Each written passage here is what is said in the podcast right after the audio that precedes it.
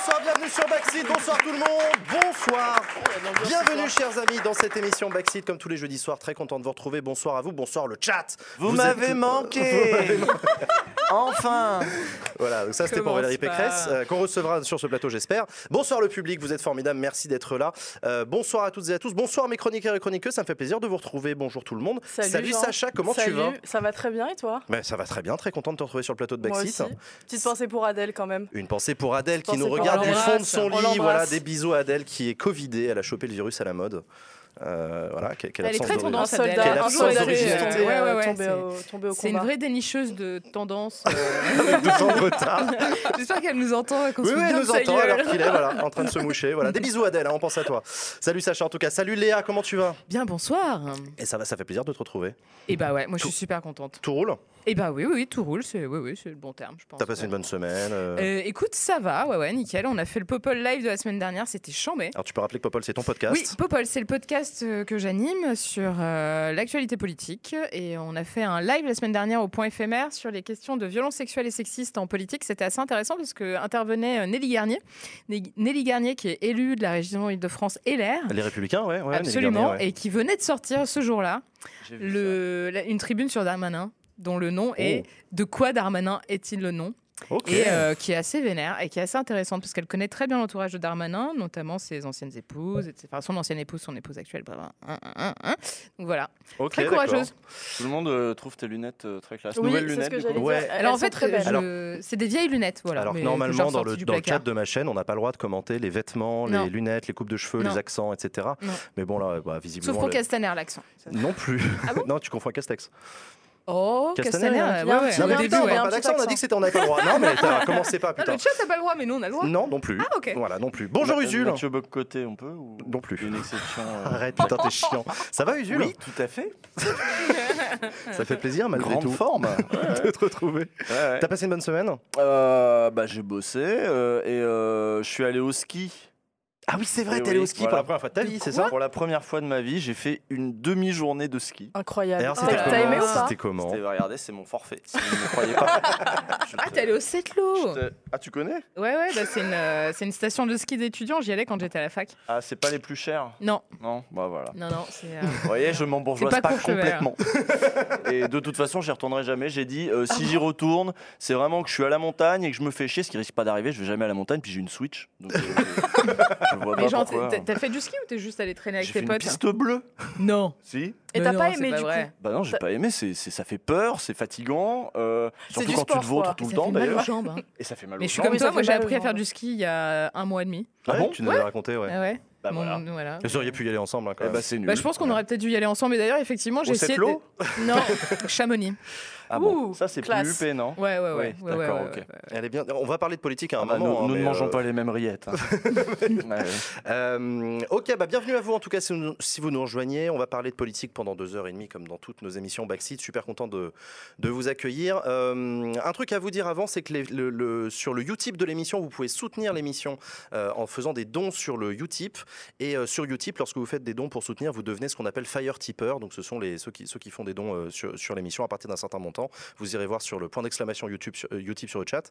Et maintenant, les Fire Tippers, ils ont un channel dédié dans le Discord, euh, un coin VIP finalement pour ceux qui payent.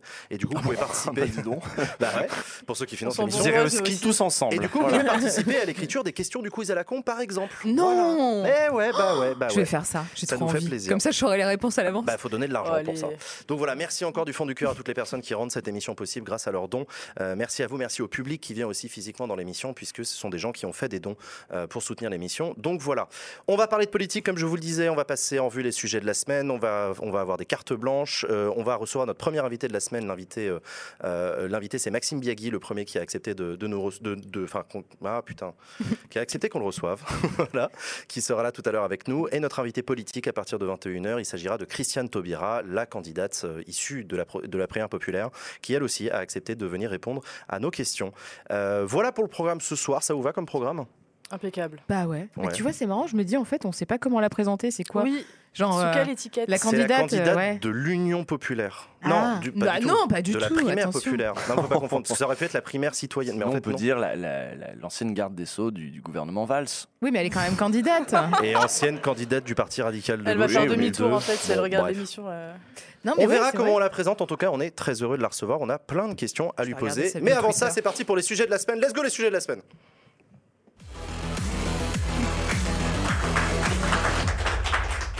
Alors. Les sujets de la semaine, chers, amis, on avait, prévu de discuter cette semaine euh, des meetings politiques, puisque euh, le Covid nous a fait craindre à un moment qu'il n'y ait pas de meeting pendant cette présidentielle, qu'on se retrouve dans une ambiance euh, un peu similaire à ce qu'on avait vu pendant les municipales.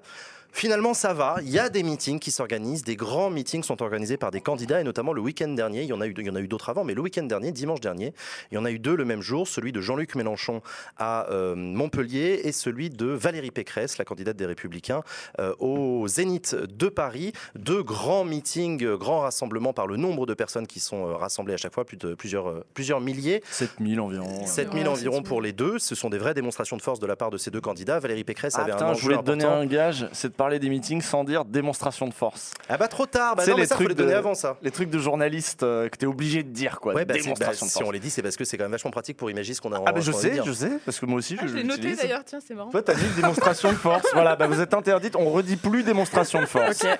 Tu l'avais aussi Non, non, non, je l'avais pas. Je l'avais pas. chiant, J'avais putain. exercice médiatique, mais. Donc, Exercice, ouais. ouais. Ah, joli. Démonstration de force ou aveu de faiblesse Ou pour Valérie triple. Pécresse? D'accord. Donc cette euh, démonstration d'entrain euh, dans la campagne de Valérie Pécresse, elle en, avait besoin, elle en avait besoin de ce meeting, un meeting important pour elle parce qu'elle avait besoin de relancer sa campagne alors qu'elle est tutoyée dans les sondages par euh, Marine Le Pen, euh, qu'elle est même en passe d'être dépassée. Euh, Éric Zemmour. Éric Zemmour aussi en embuscade derrière, donc elle avait besoin de ressouder sa famille politique. Or, ce meeting de Valérie Pécresse semble, selon beaucoup d'observateurs, avoir été raté. Euh, Il y a eu beaucoup de commentaires qui ont été faits sur ce meeting. Euh, Est-ce que vous l'avez vu, vous, ce meeting? Vous l'avez regardé vous en, en direct ou en différé? Euh, moi, je l'ai pris en cours Ouais. et j'ai failli, euh, j'ai failli euh, éteindre la télé vite. au bout de 5 minutes. ouais. Ah Ah, ouais? c'était retranscrit à la télé? C'était sur BFM TV, ouais. Ah. C'était sur BFM TV. C'était un peu une certaine idée de l'enfer, honnêtement, euh, ce meeting. Enfin, Pourquoi? alors Pourquoi? Non, une démonstration de force. Alors, une démonstration de force ratée. Moi j'ai tout Bah. regardé en live sur BFM. euh, Non. Tout, bah oui, tout, tout. Euh, puis en plus, il y avait le meeting de Mélenchon juste avant. J'ai enchaîné les deux euh, parce que je fais mon travail, moi. Voilà, excusez-moi. Et euh, Ouais. c'était saisissant. hein. Euh, il y a- en plus, quand tu t'es fait un meeting de Jean-Luc juste avant, et là que tu arrives Bah à ouais. Pécresse, c'est une autre ambiance. C'est hein. pas la même ambiance. alors, du coup, Ah ouais, Sacha, ouais. qu'est-ce que qu'est-ce que t'as vu toi? Mis à part le problème de fond, il y avait un énorme problème de forme, c'est qu'elle était déjà sur une énorme scène, toute seule, plantée devant un pupitre, et elle n'arrivait pas, elle arrivait pas à, à- à capter sa foule en fait. Il y avait des séquences de 2-3 secondes où elle finissait une phrase, et elle attendait que les gens euh, applaudissent et Il y s'agitent avait et un tout. petit décalage, ouais. Et il y avait des blancs incroyables. Et 3 secondes multipliées par 10, c'est un peu long en vrai. Enfin, Mmh. Alors après, c'est il y a les équipes de BFM qui ont dit oui. Alors c'est BFM, c'est il y a un problème de son. Alors c'est pas nous en plus, c'est pas BFM, c'est Oui. leur équipe de retransmission, de leur de captation. On va en parler de ça. Mais en fait, il y avait vraiment un problème de. euh, vous savez, vous faites une punchline, ça s'appelle un clap-trap. Vous faites une punchline, enfin, et moi, ce que j'aime, c'est la France Et là, il faut que. Le problème, c'est quand ta phrase est pas terrible, ça euh, fait un four. le public, le temps qu'il comprenne que c'est son tour, là, et, et lui, il est là pour t'aider quelque part. Il veut Oui, que oui, ça se passe bien, donc euh, il, t'applaudit. C'est un jeu. euh, sauf que du coup, j'ai comparé ça euh, parce que je vous cache pas que c'est le sujet du OLG de, de lundi. Lundi, on va parler de ça dans, dans Ouvrez l'Elysée et de toutes les, tous les meetings comme ça. On a revu des vieux trucs et on a revu euh, Sarkozy. Euh, et- En 2007 ou en Sarkozy 2012 en 2012. euh, et euh, il y avait un truc qui était saisissant, c'était. Euh, vous voyez, elle arrive, Pécresse, devant sa salle, qui applaudit pour qu'il y ait de l'ambiance. En plus, on a mis les jeunes devant, c'est la droite, hein, donc il faut toujours qu'il y ait des jeunes devant. Oh, tout le monde fait ça. Ah oui, bah non, bah alors la tout droite. le monde fait ça. Tu mets les jeunes devant parce qu'ils ont les drapeaux et qu'ils Non, non, applaudissent non, fort. non, je Oh, te jure, il n'y a pas besoin. euh, dans les meetings de la France Insoumise, il n'y a pas besoin. Dans les meetings de droite, Oui. tu remarqueras, il y a toujours euh, les jeunes le plus possible devant et derrière, qu'on les voit, et un noir ou deux, pour montrer vraiment que. euh, Ah si, si, je vous jure, ils font ça, c'est systématique. Euh, Zemmour l'avait fait aussi en fond de scène. Lui, pour Voilà. le coup, il avait choisi le le truc du fond de scène. Ah, c'est étudié, t'es pas derrière euh, par hasard. Et donc, euh, y avait des jeunes qui essayaient de mettre l'ambiance avec le poum, poum, poum, poum, poum, poum, poum, poum, valoche, poum, poum. Non, ils disaient un truc un peu comme ça. Et puis derrière, euh, elle, elle, était, elle est arrivée et elle a passé presque une minute à regarder la salle et à rien dire. Mais oui, mais c'est le Et là, j'ai comparé ça. J'ai Ouais. comparé ça. Bah non, parce que j'ai comparé avec euh, le Sarkozy, meeting- du coup. le meeting de Sarkozy qui, lui, il arrive, il a 30 000 personnes Ah, voire immense. plus. Les organisateurs à l'époque parlaient de, de, de 40, 50, 60 000 personnes. Il y a 30 000 personnes qui sont là, Ah, ils sont en feu. hein. C'est Sarkozy, il est encore président à ce moment-là. Ils sont complètement en feu. Il arrive, ça gueule de ouf. C'est pas ce meeting-là. Non, ça, ça, ça, c'est Euh, en mais 2006, c'est mais, là on parle de 2012, mais peu importe. C'est pas grave. Et, euh, et ça gueule de ouf. Il arrive, il fait Chers amis, direct. Ouais. Et là, les gens se calment, ils écoutent. Ouais, c'est Tu, la- tu- la le prends, chef. la salle, euh, avec. euh, faut de la technique, tu vois, quelque part. Mais au fond, dans, une campagne présidentielle, dans une campagne présidentielle, à quoi ça sert ces grands meetings? Est-ce que ça a vraiment une utilité de campagne? Parce qu'on va jamais se c'est une mentir. démonstration de force avant tout. Un exercice médiatique aussi. C'est un exercice médiatique. Ah, vous êtes chiant, putain. Euh, euh, c'est- un moment, parce qu'on va pas se mentir, les gens qui viennent à ton meeting, c'est d'abord tes partisans, et même les plus Oui. chauds, hein, ceux qui sont prêts à faire euh, du train, du bus, de la bagnole pour venir. Ceux qui le regardent en entier, à l'exception des commentateurs comme nous, parce que c'est le boulot, bah, c'est essentiellement les gens qui t'aiment bien, qui vont le regarder parce qu'ils parce qu'ils aiment bien ce que tu dis, etc. On s'inflige rarement hein, des meetings de gens qu'on n'aime pas. Euh, mais au final, est-ce que, ça, est que ça peut permettre de véritablement créer une différence dans une campagne? Ou est-ce que finalement la campagne, ça se passe pas ailleurs? Ça peut être un coup médiatique, évidemment, parce que dans la mesure où il n'y a pas de publicité politique, il faut bien qu'il y ait des moments médiatiques importants qui soient retranscrits à la télévision, parce que tout le monde ne va pas venir sur le meeting de campagne. Et c'est aussi un moment pour euh, affirmer des choses importantes. Normalement, on a une- il y a une attente quand même derrière ces moments-là. Il y a des petites phrases qui sont reprises, il y a des slogans qui émergent. Et là, bon, effectivement, ça n'a pas été le cas. Mais il y a un aspect assez intéressant sur lequel euh, j'aimerais bien qu'on revienne, c'est euh, la structuration euh, du, de l'exercice de l'éloquence en politique, Vas-y. qui est, euh, et là vous allez me faire chier en me disant oui, mais tu vois ça de partout, machin. Alors, on te faisait même pas chier la veille. Mais si, non, mais j'anticipe, j'anticipe, j'anticipe. Euh, Il y a quand même, déjà par rapport à la personnification de l'élection, le suffrage universel, tout ça, tout ça, il y a une démonstration de force nécessaire pour les candidats et candidates.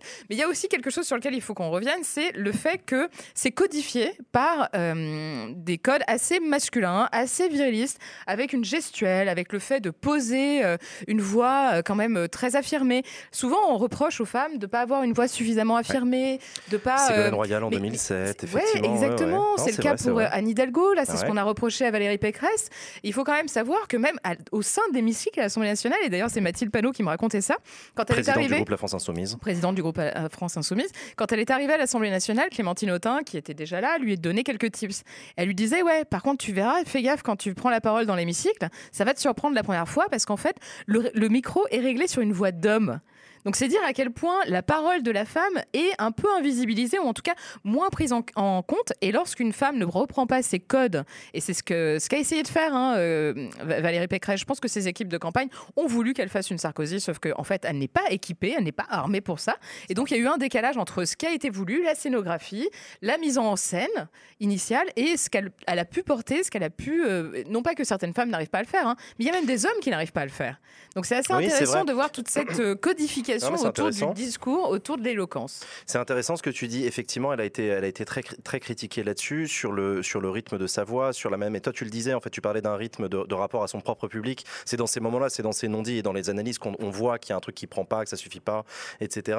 Euh, Mais ça avait été autant- reproché à Macron. Parce que Oui, bon, moi, je suis Oui, d'accord oui. qu'on est très dur avec les femmes, ça c'est certain. Ouais. Euh, et que Pécresse en a sans doute pris plus plein la gueule qu'un mec. Et en même temps, là, tu te rappelles de du fameux week-end où il y a eu euh, notre projet et où que ça s'est foutu de la gueule de Macron et de sa voix qui déraille et de son emportement Mhm. et de machin. On peut aussi être un homme et rater complètement euh, cet exercice-là. Ouais, ouais. Je trouve que Pécresse a un peu souvent tendance à dire ah c'est parce que je suis une femme là où des fois où c'est aussi juste parce qu'elle est nulle et que bah, mais, pourquoi t'as raison sur l'aspect Pourquoi elle a été masculin. nulle en fait T'as raison sur l'aspect masculin. Moi, ce que je, enfin, mais On- a discours l'impression que était c'est un nul, elle était exercice sur qu'elle sa déteste, feuille. en Pas tous en même temps, pas tous en même Oui, temps. non, non, elle se sentait. Moi, je pense que déjà, elle avait... ça manquait de ferveur parce qu'en fait, ce qu'elle porte. Je suis pas sûre qu'elle le porte profondément. hein. Quand elle parle de grands remplacements, tout ça, tout ça. Ouais, Moi, je, pense que ça reste un une peu. droite quand même plus libérale que celle qu'on lui impose et le programme qu'on lui impose à travers euh, Ciotti et compagnie. Donc, euh, je pense que bon, voilà, quand tu quand tu ne portes pas un projet avec ferveur, c'est sûr que ça se sent quoi.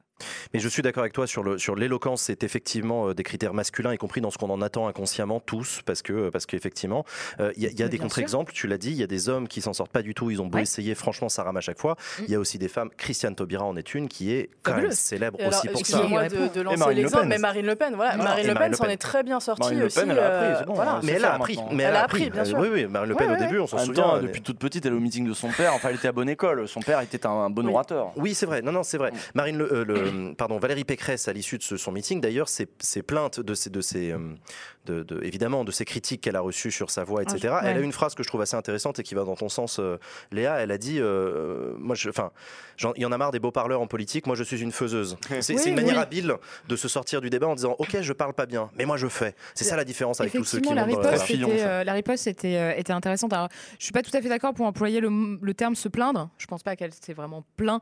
Elle a juste elle a euh, le fait que, bon, bah, effectivement, il y a deux poids, deux mesures lorsqu'il s'agit de, de traiter une femme en politique ou un homme en politique, et ça, c'est une réalité. Après, que sur le fond, son, son positionnement politique soit tout à fait enfin, contestable, je pense que ce serait là-dessus qu'il faudrait faire des efforts. Enfin, pardon, qu'il faudrait canaliser euh, toutes nos, nos critiques. Je veux dire, quand elle convoque des notions comme le grand On on remplacement, etc., je pense que, bon, voilà, euh, ça mériterait de s'attarder davantage que le fait qu'elle a une voix qui porte pas très bien, que c'est un peu décalé, que ceci, cela.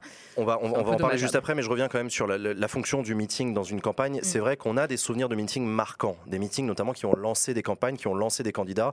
Euh, euh, Hollande, mon ami, c'est le monde de la finance. Mon adversaire, il a jamais dit ennemi, hein, mon adversaire, c'est le monde de la finance. Ça a été un moment marquant de la campagne de 2012, un moment dont les gens de gauche se souviennent. C'était un marqueur puissant, important. Euh, de quoi est-ce qu'on se souvient d'autres Mais de, grands parce meetings que comme c'est ça? notre projet. Hein. C'était peut-être Notre pas un grand projet, meeting, oui. mais c'est ce qui a marqué un peu la campagne de- d'Emmanuel Macron Ça a été finalement. repris, ouais. Ouais, c'est Mhm. vrai. Euh, et à l'inverse, moi, je veux dire, un, un meeting raté. Est-ce que ça, est-ce que c'est un meeting raté qui plombe euh, dans une campagne? Moi, je ne pense pas. Bah, on a vu je que ça a pense pas que, plombé en, fait, Macron. en fait, ce que je veux dire, c'est qu'on peut te pardonner un mauvais meeting. On peut. Tes, tes militants, tes, tes électeurs peuvent te pardonner. Par contre, une mauvaise émission de télé, genre, non, jamais. Euh, et ça, on l'a vu avec Marine ça. Le Pen au second tour face à Voilà. Quand tu rates une émission de télé, là, vraiment, ça va pas. Peut-être parce qu'il y a un dialogue, un débat. Mais oui, c'est ça, c'est un ouais. autre moment, c'est une autre manière de faire, etc. C'est Quand un tu t'effondres, quand, tu te liquéfies, on l'a vu dans des primaires aussi, dans des exercices de primaire. Là, c'est les émissions de télé sont des moments qui lancent. Mm. Sandrine Rousseau, les débats des écolos à la télévision ont permis aussi de l'affirmer, de la montrer. fait, ouais. euh, auprès des électeurs écolos. Donc, euh, moi, je pense vraiment que la télévision joue un rôle majeur et probablement disproportionné dans la vie politique, beaucoup plus que les meetings. Je, pense qu'après, ça permet aussi de se projeter sur la personne. euh, est-ce qu'elle est présidentiable ou pas? C'est-à-dire, est-ce que, Ouais. en s'adressant à une énorme foule, la personne va être capable ensuite, en finale, de- d'assurer sur la scène internationale, de savoir euh, assurer euh, devant l'Assemblée nationale aussi? Enfin, je pense que ça, ça, ça joue quand même. Ça nous permet de savoir si le candidat est présidentiable ou pas. Oui, sauf Ouais. que le président n'intervient pas devant l'Assemblée nationale. Oui, oui, pardon. Oui, mais, ça, mais je, vois ce que tu veux dire, ça, te pose une stature, comme on dit. voilà. qu'on- Ouais, mais et sûr, encore une fois, une stature, c'est vrai que dans Ouais. l'imaginaire, c'est quand même très Ah oui, masculin. on joue, reste dans un focus, enfin, on reste dans, une- dans un imaginaire gaulien euh, incroyable, le président, etc. Faut que ce soit Sur- quelqu'un, quoi. Sur le fond, parlons-en.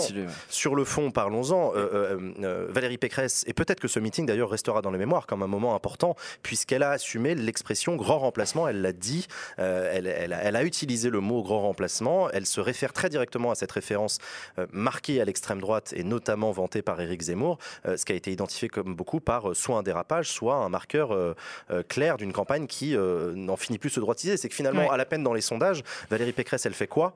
Eh ben, elle reprend le plus gros des thèmes d'extrême droite du moment, c'est ce fameux grand remplacement. C'est un peu la théorie Sacha. des élastiques en fait. C'est-à-dire C'est-à-dire qu'elle a, elle a son électorat et elle cherche à étirer l'élastique au bout. Sauf que à sa gauche, il y a Emmanuel Macron et à sa droite, il y a Éric Zemmour. Et elle a l'air de vouloir aller chercher euh, l'électorat d'Éric Zemmour.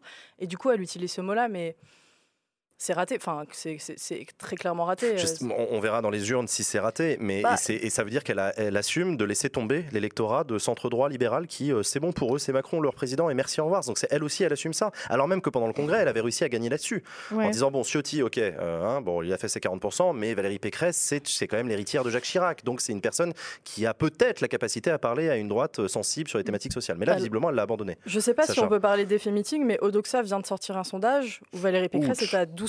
Ouch, Ouais, ouais, tu vois gueule. vraiment une. Wow. Peut-être un effet meeting, je sais pas. Usul Euh, en Sur tout cas, il y a une chose qui est sûre sur le grand remplacement, c'est qu'elle l'avait déjà dit avant, en fait. Ouais.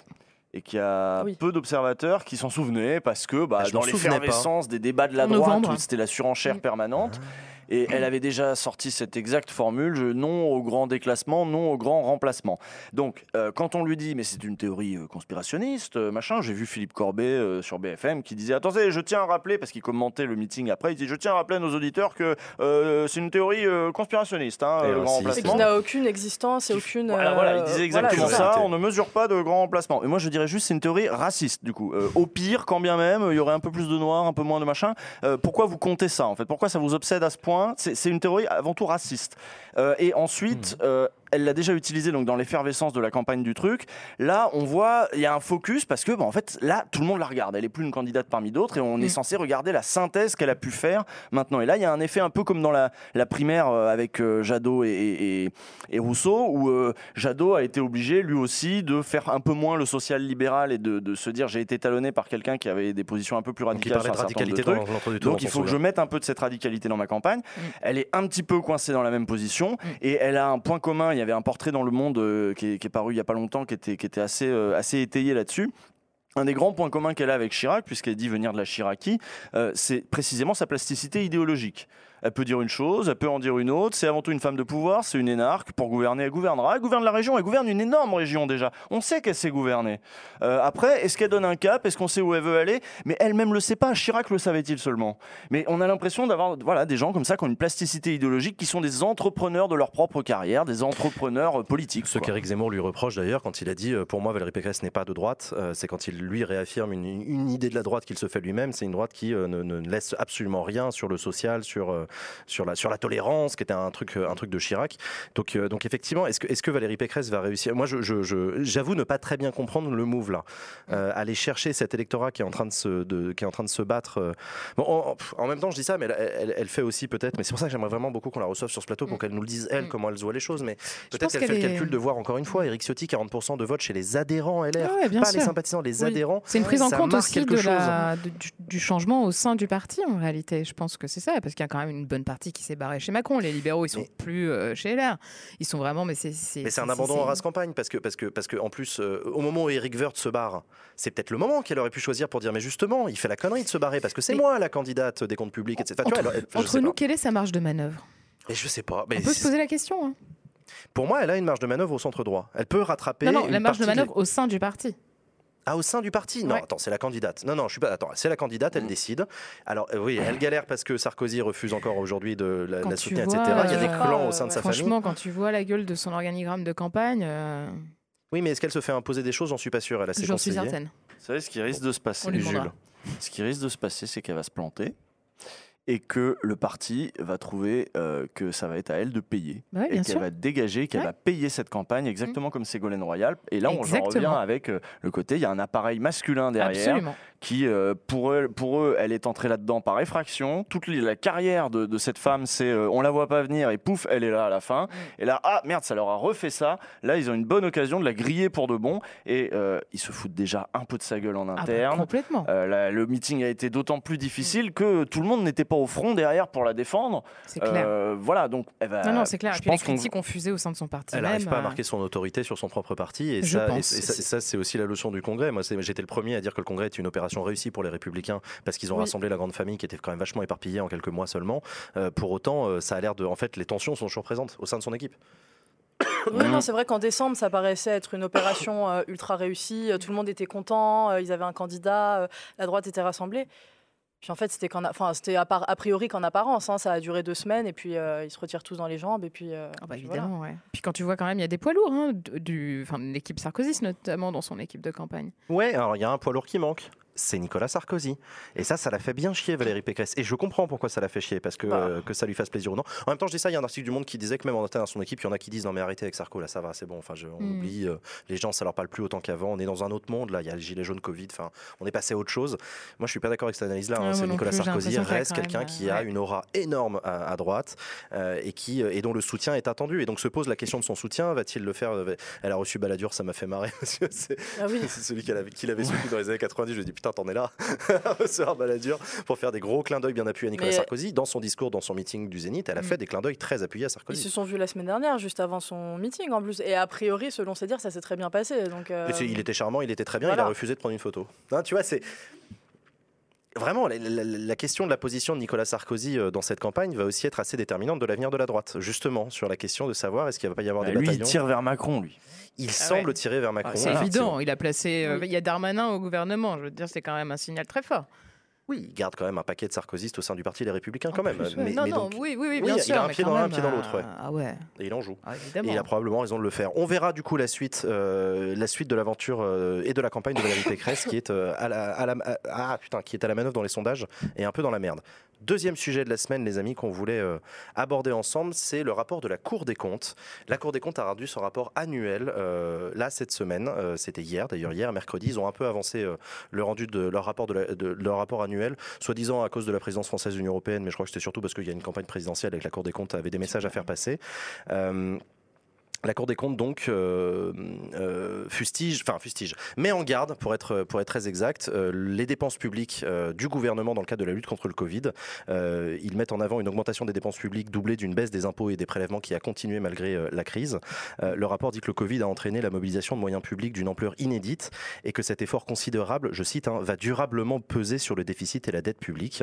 La Cour des comptes, je vous le rappelle, hein, c'est une, ce sont des magistrats, hein, ce sont des magistrats indépendants qui ont pour rôle de juger euh, l'utilisation des deniers publics, des comptes publics. Ils jugent les comptables, euh, donc les comptes publics doivent être tenus, rendus selon les règles, selon la loi, et la Cour des comptes est là pour veiller au grain. Ils rendent des rapports absolument toute l'année euh, thématiques sur des sujets particuliers. Ils ont rendu un rapport spécial sur le Covid, ils rendent des rapports sur la lutte contre la drogue, etc. Ils regardent comment est dépensé l'argent, et ils rendent aussi un rapport annuel qui est un peu, pas un pot pourri de tout ça, mais un grand rapport sur la tenue des comptes publics de l'État en tant qu'État.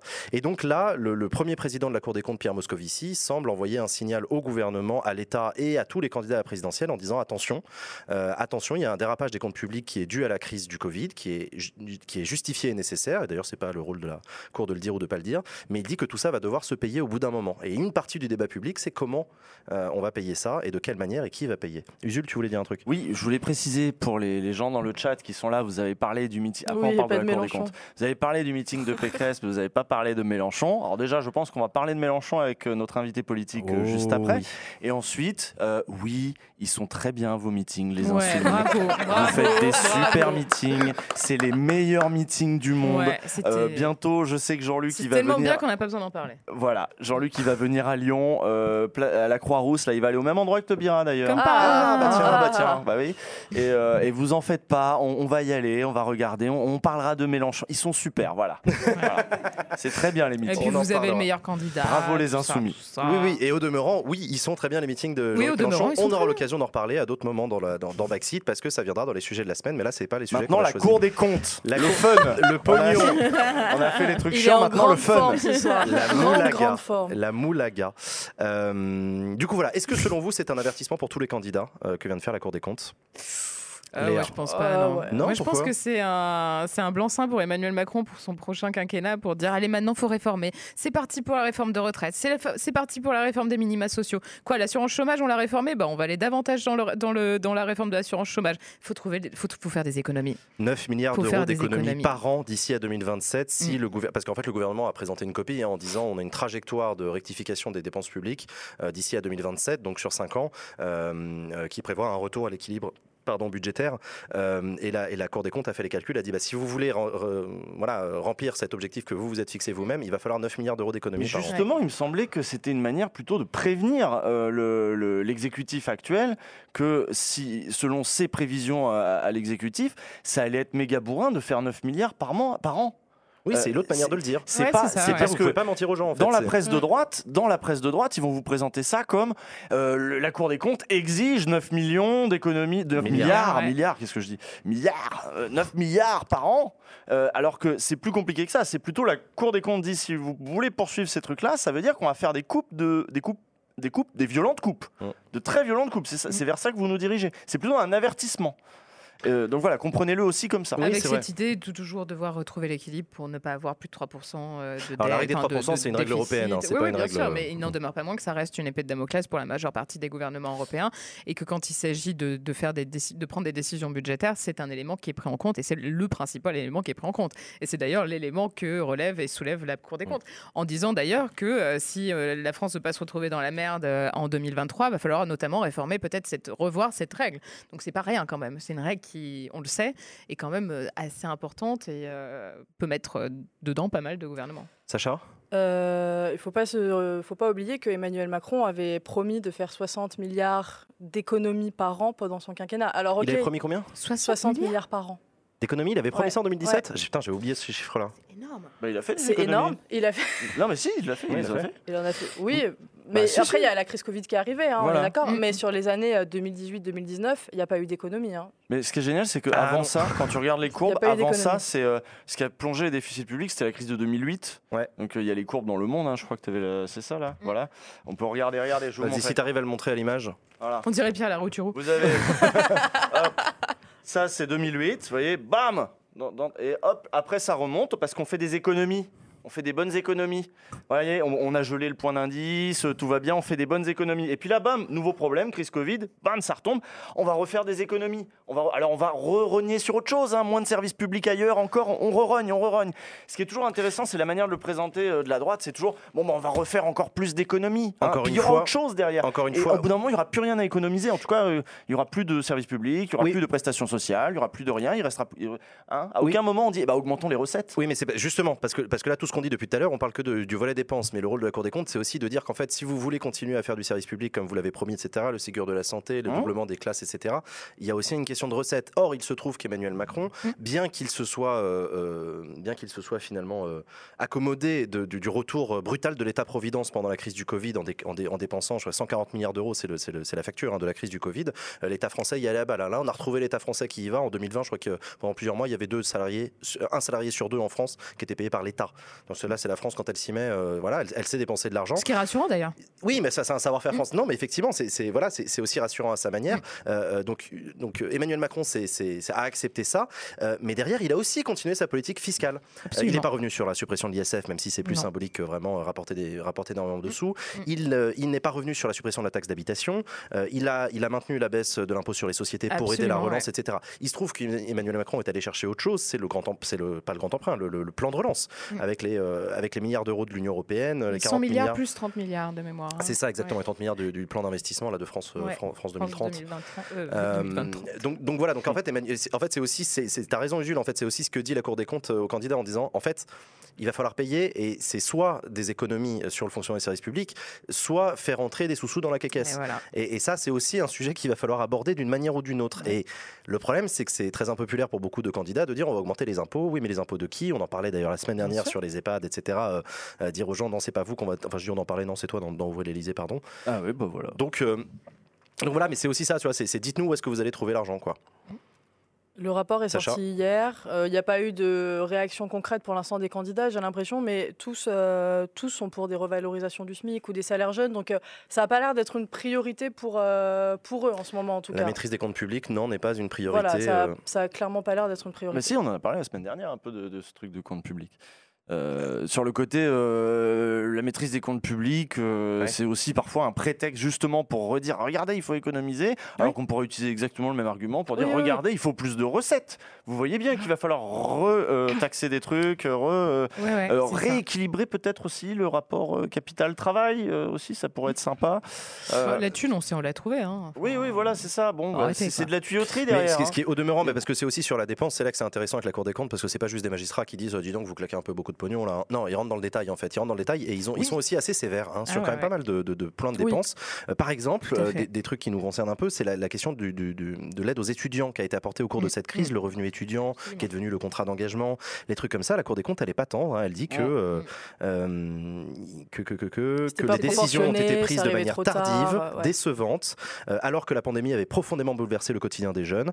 Selon la Cour des comptes, je cite, il s'agira à l'avenir de mieux prendre en compte les risques liés à la santé des étudiants, de mettre en place des indicateurs fiables et partagés sur la précarité des étudiants. Donc la Cour des comptes, elle tape aussi sur le doigt de l'État, sur le côté, euh, il ne s'agit pas juste d'aligner du pognon, les gars, il s'agit aussi de réfléchir de à deux minutes comment vous le faites, et de le faire efficacement. intelligemment. ouais. Et c'est Voilà. pas Et comme- d'ailleurs, elle dit aussi que ça n'a pas tout à fait été fait très efficacement. Ouais. Parce que quand il s'est agi d'arroser les entreprises d'aide, de PGE, les prêts garantis par l'État, etc., là, on n'a pas trop regardé. Non. Et euh, la Cour des comptes dit on pourrait même imaginer se faire rembourser un certain nombre de trucs qui ont été des effets d'aubaine. C'est-à-dire des gens qui prennent des aides alors qu'ils n'en avaient pas tellement besoin, mais allez, on va les prendre quand même. Euh, Genre, bah, un effet d'aubaine, c'est typiquement, tu prends la prime qu'on te donne si tu embauches quelqu'un, alors que tu avais de toute façon prévu d'embaucher quelqu'un. Mais Ouais, effet ouais, d'aubaine, tu la prends quand même. et, euh, voilà. Et donc, en fait, ça n'a rien créé. Cette prime n'a pas créé cet emploi qui allait être créé de toute façon. non. Mais hop. Et Donc, c'était la difficulté du fonds de, du fonds de solidarité pour soutenir les, les commerçants. Alors effectivement, c'est, oui, on comprend bien que le boulanger qui est obligé de fermer sa boulangerie à cause du confinement, bah, bon, on l'aide à pas, à pas mettre la clé sous la porte, en gros, parce qu'il faut quand même qu'il réouvre sa boulangerie. Donc ça, tu es en mode OK. Mais effectivement, le fait de Ben, c'est d'autres boîtes qui, en fait, ont continué pendant le Covid à travailler pour tout un tas de raisons. Y compris toutes Parfois, les aides. mode, parfois un peu en mode dégradé, mais qui ont aussi bénéficié de plein d'aides qui les a aidés, plus le plan de relance Mais de derrière toute qui façon, arrive. regardez, regardez les fortunes, euh, regardez les fortunes des millionnaires, des milliardaires. Je Bon. sais pas s'ils ont bénéficié directement de l'aide de l'État, mais ils ont bénéficié aussi d'un effet Le chômage partiel, c'était pour un peu tout le monde. Hein. Oui, mais le chômage partiel, t'es pas censé t'enrichir avec ça. Je encore une fois, c'est Bah, ça a payé tes boîte. salariés pour toi. Oui, mais enfin, pendant ce temps-là, ta caisse, elle était à zéro. C'est les restaurateurs. Les restaurateurs, ils n'ont pas pu servir de plat pendant deux mois parce que confinement. Euh, bah, le, le- le fonds de Le problème, solidarité. c'est les boîtes le- dont la, la- la caisse n'était pas à zéro à ce moment-là. Bah, et c'est quand ça. même bénéficié C'est des trucs. c'est ce que dit la Cour des comptes. Exactement, c'est la question du contrôle, du contrôle de comment est-ce qu'on Voilà. dépense, de Ouais. euh, veiller à faire ça un petit peu mieux. Et, Et, donc, puis ouais. avec des dividendes quand même euh, records hein, en 2021. faut le rappeler quand même. hein. Des- le CAC 40 a versé des dividendes records euh, qui avaient, ça, ça s'était jamais vu. Notamment Total. Il y a forcément un certain nombre d'entreprises qui ont bénéficié effectivement des, des aides d'urgence et qui finalement derrière n'ont pas vraiment euh, suivi. ben, déjà, il n'y avait aucune conditionnalité, que ce soit sur les éléments, gars conditionnalité ou alors la conditionnalité par rapport aux enjeux environnementaux, etc. Zéro. C'était vraiment genre. Euh, ils ont ouvert les vannes sans trop euh, conditionnel, conditionner, conditionner, pardon, ouais, conditionner, conditionner, c'est conditionnaliser, c'est ça. conditionnaliser, c'est pas mal. Euh, ces aides, alors qu'en réalité, il y a quand même des entreprises qui font de la merde, il faut bien le dire, à certains égards, et qui ne méritaient pas en fait ces primes-là. Surtout si c'est pour balancer de la thune derrière en dividende à leurs actionnaires, c'est quand même assez scandaleux. Donc là, bon. Et après, derrière, on va faire quoi? On va aller voir, euh, on va réformer l'assurance chômage pour aller voir si les gens veulent vraiment Ah, bien travailler. Ça, on va les fliquer. Fr- là. Franchement, je pense qu'il y a Mais aussi vois- une. Non, non, mais je voulais pas te couper la parole, vas-y, continue. Non, non, je t'en prie. Mais je pense qu'il y a aussi euh, ça qu'il faut. euh, avec des éléments objectifs de la Cour des comptes, ceci dit, enfin. C'est des magistrats indépendants, tout ça, tout ça, mais on les connaît ces gens-là. hein. Je veux dire, ils sortent de l'ENA, Voilà, euh, les ils sont connaît, comme hein. les gens de Bercy, c'est des potes euh, de Bercy. Non, oui, je sais. euh, Ils font chier les mecs de Bercy, c'est ils comme font leur chier boulot, les mecs hein. de Bercy, mais non, manque pas moi qu'ils ont le même, monde. logiciel en fait, C'est le même monde. Oui, mais encore une fois, oui. Qui est le D'ailleurs, c'est des gens logiciel bien de. classés à l'ENA. Ah, hein. mais, ah ouais, La oui, oui, la Cour des oui, comptes fait partie plus, des. ouais, ouais, des- c'est oui, oui. top 10, Ça je existe crois. plus l'ENA d'ailleurs, il n'y a plus de classement et tout ça, machin, mais bon, Ah bref, bon on y Ouais, reviendra. néanmoins, Oui, ceux qui ont sorti le rapport aujourd'hui, c'est vraisemblablement Non, non, des gens qui sont sortis je- de- je du, classement, dire. euh, du classement de l'ENA. Ce que je veux dire, c'est qu'ils ont un logiciel. Euh, moi, j'ai préparé l'ENA, je vois ce que c'est. hein. En, en question économique, tu- ils te mettent un logiciel dans la tête qui est en mode euh, 3% de PIB, 3% de PIB, 3% de PIB, euh, pas de relance, pas de keynésianisme, pas ceci, pas cela. Enfin, on est quand même sur des. Sur des... L'économie et l'économie budgétaire, enfin la politique budgétaire, c'est quelque chose qui reste dogmatique en fait. Il y a, ok, on peut te dire, faut faire ça comme ça et ça va donner ça comme résultat, mais on peut aussi te dire, faut faire ça comme ça et ça va donner ça comme résultat. C'est des choix qui sont quand même politiques et très importants. C'est-à-dire faire le choix de filer euh, masse de thunes via le CICE, via la flat, ta- flat tax, en imaginant qu'il va y avoir un ruissellement qui n'existe pas. Il faut aussi, je pense, faire un effort sur l'étude et euh, l'impact aussi d'un certain nombre de politiques, parce que finalement, je me souviens de Macron qui avait dit le CICE, est-ce que ça va aller aux entreprises? Est-ce que les entreprises vont le réinvestir? Bon, je sais pas. Bah, justement, bah, c'est le rôle de la Cour des comptes. Justement, c'est quand Bah tu ouais, dis qu'ils ont le même logiciel, la Cour des comptes, ils ont aussi le logiciel de l'efficacité de la dépense. Et donc, c'est justement ça, c'est qu'à un moment, quand, et c'est ce qu'ils ont dit dans leur rapport, c'est quand vous filez du pognon sans contrôler les entreprises, ça nous pose un problème à nous, la Cour Oui, des comptes. bien sûr. mais je vois, pense quand même ils qu'il tapent pourrait, aussi quand même pas mal sur aller le encore plus loin, parce qu'en fait, substantiellement dans le rapport, ils disent aussi qu'il va falloir faire des économies et ils insistent sur le fait qu'il va falloir réformer l'assurance chômage, qu'il va falloir. Oui et euh, non, tu vois, ah, quand si, si, ils bah, le disent. Oui, oui, oui, mais quand ils disent aussi, il va falloir euh, regarder très précisément la précarité des étudiants et apporter une réponse plus efficace. sûr, oui. Ils disent Et ça, clairement à l'État, là, va falloir le mettre du pognon, les gars. avec Enfin, ça, c'est- ça suffit naturellement. deux minutes. Mais en Mais pas revanche, de- euh, Tu dis euh, naturellement, c'est pas clair pour tout le monde. hein. oui, Ça l'est pour eux. Oui, oui, c'est vrai. Et tant Ça- mieux d'ailleurs. Sacha. Ah Non, je disais qu'ils parlaient des EHPAD aussi, qu'il allait falloir Ah réformer tout, ce système, tout ce système. Non, le, le gouvernement euh, s'en- se- enfin, se, se- se- se félicite de- d'une croissance qui repart et d'un taux de chômage euh, plutôt bas. Mais en fait, c'est que du trompe-l'œil. Parce que quand toutes les micro-entreprises vont devoir rembourser les prêts, les PGE, ça va être une saignée incroyable. Ça va être une saignée incroyable. C'est vrai. Non, mais tu as, raison de le dire. D'ailleurs, ça a été redécalé euh, Ouais, opportunément ouais. après, la première, après la présidentielle, Oui, je et crois. puis le- on va les aider autrement. De toute façon, on les aide, les entreprises dans ce pays. Non, non, attends, mais attends, les les petites PGE, c'est aussi, aussi. euh, PGE, c'est aussi euh, genre des les indépendants. micro-entreprises, euh, ouais, bien sûr, t'as tout. Je sais Non, pas non, si, je pense euh, que y a- les mesures étaient nécessaires et c'est Oui. d'ailleurs pour ça qu'elles ont Oui, été prises. Et On la peut Cour des pas, comptes le dit, euh, ouais. Et voilà, on- moi je, je- je ne critiquerai jamais le gouvernement de Macron d'avoir pris un certain nombre de mesures, notamment par rapport aux indépendants qui étaient dans la galère, même si je pense que tout le monde n'en a pas bénéficié clairement euh, de manière euh, égale. Par exemple, les auto-entrepreneurs étaient quand même vraiment dans la merde et je pense pas que ce soit ceux qui a été le plus soutenus alors qu'ils méritaient d'être soutenus davantage aussi parce qu'ils n'ont pas forcément de filet de sécurité. Je veux dire, l'auto-entrepreneuriat, c'est le truc, c'est la baisse totale. hein. C'est le Ouais, statut ouais. de merde, mais alors par excellence. Je connais. Donc pour le coup, je pense que bah pareil, je pense que pour le coup, ça aurait été bien de les aider. Effe- effectivement, peut-être faire euh, davantage d'efforts sur les grandes entreprises qui ont quand même bénéficié d'un certain nombre d'aides et qui n'en avaient pas forcément besoin. Quoi. Et ça, sur le plan de relance, le gouvernement est très frileux là-dessus. On se souvient du clan Édouard Philippe euh, au sein, de, au sein de la Macronie, qui était très sévère avec justement le plan jeune, etc. Il disait attendez, attendez, attendez, on est en relance là, c'est pas du tout le moment de faire chier les entreprises en leur remettant des impôts. Au contraire, C'est il faut jamais le moment de faire chier les entreprises. hein. Tu voulais dire un truc C'est d'ailleurs, quand le moment où il faut faire chier les entreprises finalement? Non, mais j'en sais rien. ça, ça- date de quand la dernière fois on s'est dit ah là on va les faire un peu raquer là. Non mais c'est vrai, il y a un, un Ouais. moment peut-être. Vous voyez que le, le- qui qui a dit j'ai vu ça là dans le euh, je sais plus qui de je sais plus où là qui a dit il y a un trop gros euh, déca- non, mais si Il y a un genre de figure d'incertitudes. d'autorité de je ne sais plus quelle pas. institution qui a dit Oui. le rapport capital travail c'est déséquilibré dans le chat. Vous avez vous avez sans doute vu ça, c'est je sais plus. Alors lui c'était euh, la Banque française d'investissement, la B- je sais plus quoi. Bref, euh, et euh, oh putain, hier j'ai vu Emmanuel euh, Le Chypre sur. euh, voilà, tu vois qui c'est Emmanuel Le Chypre? Oui, Oui, mais t'as vu, j'ai failli glisser le- et j'ai bien Oui, dit oui. Chypre. Oui, oui, on a ça. Ah, t'as vu là C'est pour ça que. Non, non, c'est bon, on va, on va- on va continuer, on enchaîne, on enchaîne. Voilà, c'est on enchaîne. C'est rien Excuse-moi. passé. Excusez-moi. Et donc, euh, attends, vous le- la Caisse des dépôts et consignations. Ah, la Caisse des dépôts Voilà, oui, qui a dit que le rapport euh, capital travail commençait à être beaucoup trop déséquilibré, machin. Et que, en, en bah, fait, là, vous- je, l'ai déjà dit ici, mais tu peux pas avoir une, une- une montée des inégalités comme ça en ligne droite vers l'infini. Euh, les arbres Ouais. ne montent pas jusqu'au Mmh. ciel. À un moment, il va falloir rattraper un petit peu parce que ça détruit les sociétés, ce truc-là. Euh, et euh, Emmanuel Le Chypre, hier, il était là, il disait Oh, bah, le programme de Mélenchon, euh, finalement, c'est vrai que bon, il y a un certain nombre de trucs qu'on lui disait avant qu'on peut plus lui dire parce qu'entre-temps, il y a eu le Covid. Alors, c'est Mais vrai, la, la règle des 3%, bon, bah, on peut plus trop lui dire. Et puis, peut-être qu'en effet, vous savez, la France, on n'est pas non plus des grands moteurs, des grandes ruptures technologiques d'innovation. hein. Pas suffisamment. On, on voit très bien que nos startups magiques, nos licornes de Les Macron, licornes. là, On a Dailymotion. elles sont, oui, non, mais elles sont dans des niches, elles sont à la marge, elles sont dans des niches, elles sont, Et c'est pas des, anti-Covid. c'est des Et petits trucs, euh, ouais, ouais, ok, super, euh, des, euh, Doctolib qui va s'implanter en Espagne, en Allemagne, un petit peu, d'accord, mais c'est pas Google le truc et on lance pas encore des fusées Ouais, avec nos startups. quoi. Donc bon, manifestement, on n'est pas moteur et peut-être qu'il va falloir se redire, ah mais en fait c'est peut-être à l'État d'être moteur à un moment et de, et de coordonner un petit peu tout ça. Et à ce moment-là, peut-être un plus grand rôle de l'État et peut-être un programme Dans l'innovation un ouais. petit peu plus Bah, de les 30 000, planification. euh, les 30 milliards, tu dois être content. Non, sur la planification, ça je suis d'accord. Mais regarde, c'est le plan de relance, ça. ce que Ouais. enfin, c'est, c'est- pardon, c'est France 2030 dont tu es en train de Ah, parler. hein. mais je suis exactement en train de parler de, de ce que veut Macron. Exactement. Mais voilà, mais bah, tu vois, c'est beau l'union de la Non, non, mais tu vois ce que je veux dire. Ah, il l'a fait. Il l'a Oui, fait. je vois. Non, je comprends ce que tu veux dire. Je comprends ce que tu veux dire. Je, oui, C'est- oui. je- ce que je veux mais dire, d'ailleurs, c'est au demeurant, le est de l'État. peut-être temps d'avoir un peu d'audace en économie. Le Oh retour, Oh de, le retour de l'État stratège, le retour de l'État. Ça, c'est le mot préféré de Macron. Oui, mais moi, la vraie l'audace. audace, moi. Ah oui. Plus l'audace encore.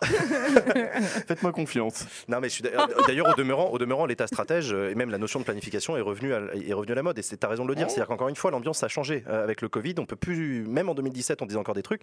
Euh, ce week-end, il y avait encore Bruno Le Maire qui n'excluait pas une nationalisation d'EDF. Ouais, ouais, ouais, Justement, sûr. nationalisation Mais stratégique imagine, c'est en mode euh, construction de PR, etc. Ouais. En fait, bah, il y a un moment où peut-être la question va se poser et tout. Donc, C'est les mecs de droite qui vont nationaliser après que Jospin ait euh, privatisé. C'est fabuleux quand même. eh, bah, c'est ça, c'est l'ironie de l'histoire européenne. Qu'est-ce que je te dise? Mais le, le oui, c'est, oui, non, c'est, c'est Non, mais Macron qui a c'est- C'était privatisé. assez marrant et le, le nationalisé. Qui euh, Mm. vraiment disait que euh, mine de rien pour tout ce qui était innovation machin de rupture qu'il allait falloir faire euh, il disait ah Mélenchon franchement son truc les éoliennes les mach- et je me dis que parfois il y a certains milieux économiques qui sont moins idéologiques et ça s'est vu notamment dans la discussion entre Geoffroy Roux de Bézieux et Jean-Luc Mélenchon sur Ouais. sur France 2 Euh, parfois certains milieux économiques sont moins dans l'idéologie et sont plus pragmatiques que euh, ne le seraient des politiciens qui justement comme l'a Mhm. très bien dit Léa avant ont été formés à une certaine école économique qui auront un poste dans ce monde, Mm, dans un autre, là où euh, les gérants de fortune, de temps en temps, se disent ah, stratégiquement, là, peut-être un, un petit coup de gauche, pourquoi pas, hein, avec euh, des investissements publics. On verra ce que ça et donne. on euh, verra. On verra ce que ça donne. En tout cas, tout, L'interventionnisme. tout ça pour dire, ouais, mais l'interventionnisme, Peut-être pour le coup, c'est revenu à la mode euh, à Peut-être que le hein. laisser faire, si c'est pour se faire tout prendre de toute façon par les GAFA, mais Mais avoir le juste laisser faire, des- c'est plus à la mode. hein. Vraiment, en Europe, le laisser faire est plus à la mode. Il y a un retour de l'État stratège, il y a un retour de la, de la, de la normalise, enfin de la, pardon, de fait de merde des normes, pardon, au niveau européen. On le voit sur les GAFAM, Ah on le voit ouais. sur en fait la définition d'un standard européen en matière de plein de trucs, en matière climatique, Absolument. en matière sociale. Volonté de souveraineté aussi affirmée euh, sur plein de exactement ça. domaines, dans plein de domaines. Et, euh, et c'est en cours de discussion d'ailleurs au Parlement européen sur la question des GAFAM, le DNA, DNA DSA, etc. Donc tendez l'oreille, tout ça pour dire tendez l'oreille parce que quand les candidats vous parlent d'économie, ils parlent aussi de ça, de cette vision des choses. Chers amis, on va passer à la suite euh, de l'émission avec la séquence des cartes blanches. C'est parti pour les cartes blanches.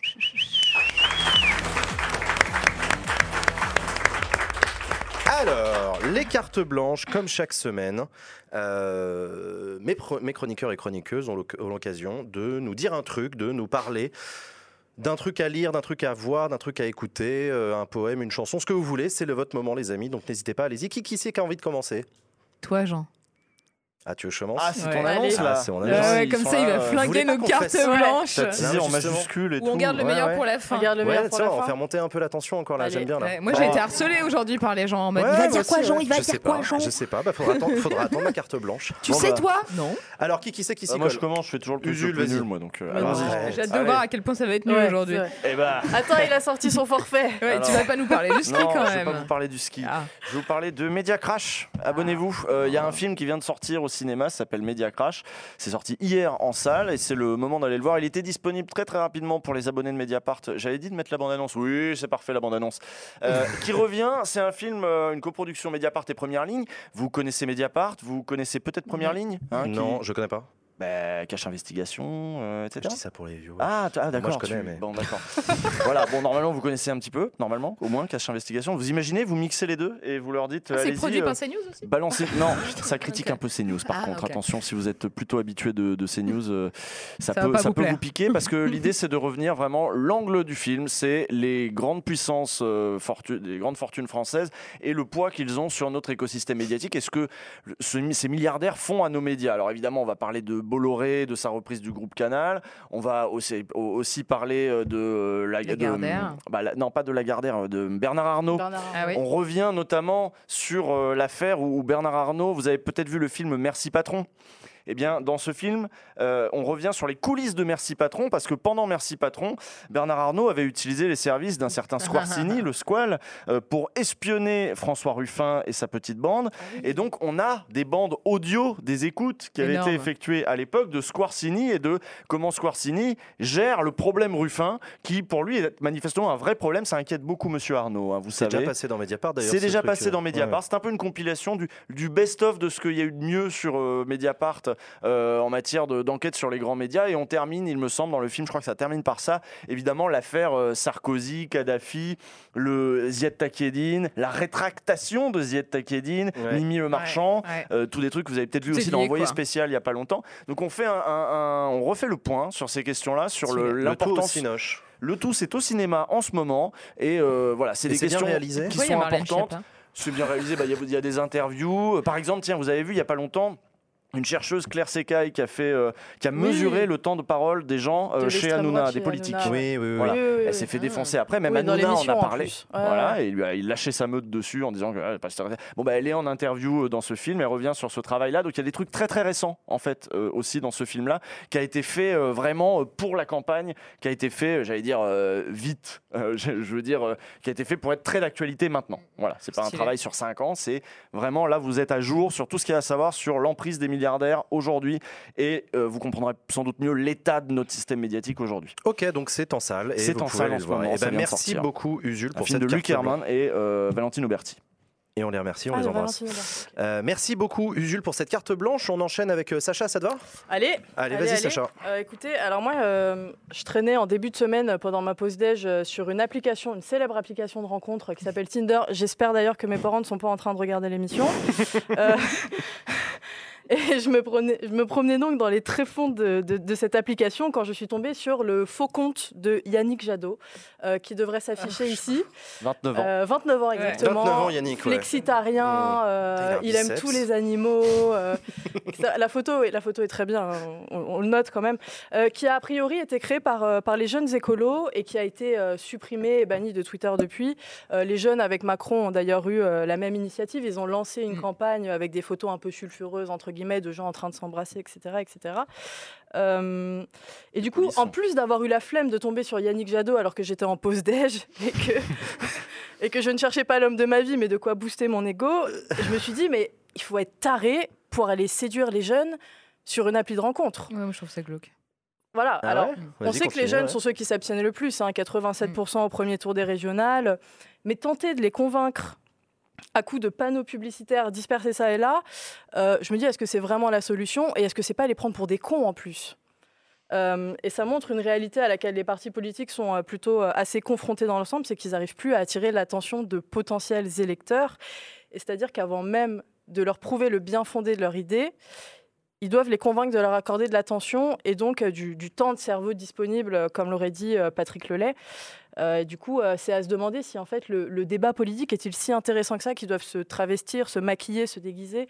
C'est assez, euh, assez pitoyable. Et je pense que les formations politiques gagneraient à le relever sur le terrain des idées plutôt que, plutôt que sur des applications. Mais c'est où le terrain des idées?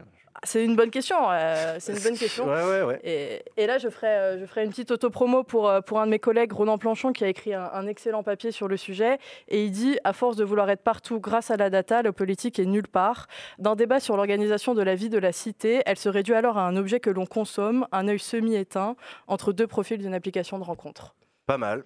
Pas mal. Il l'a écrit où, Ronan, ça, cet Dans le article Figaro, Dans le FIG, réservé aux abonnés. absolument. Ah là, terrible. Figaro qui Ah risque de ouais. passer sous contrôle de, de Vincent Bolloré euh, d'ici pas longtemps et on pourrait interroger le rôle des, des, des milliardaires aussi dans, dans cet habilisme.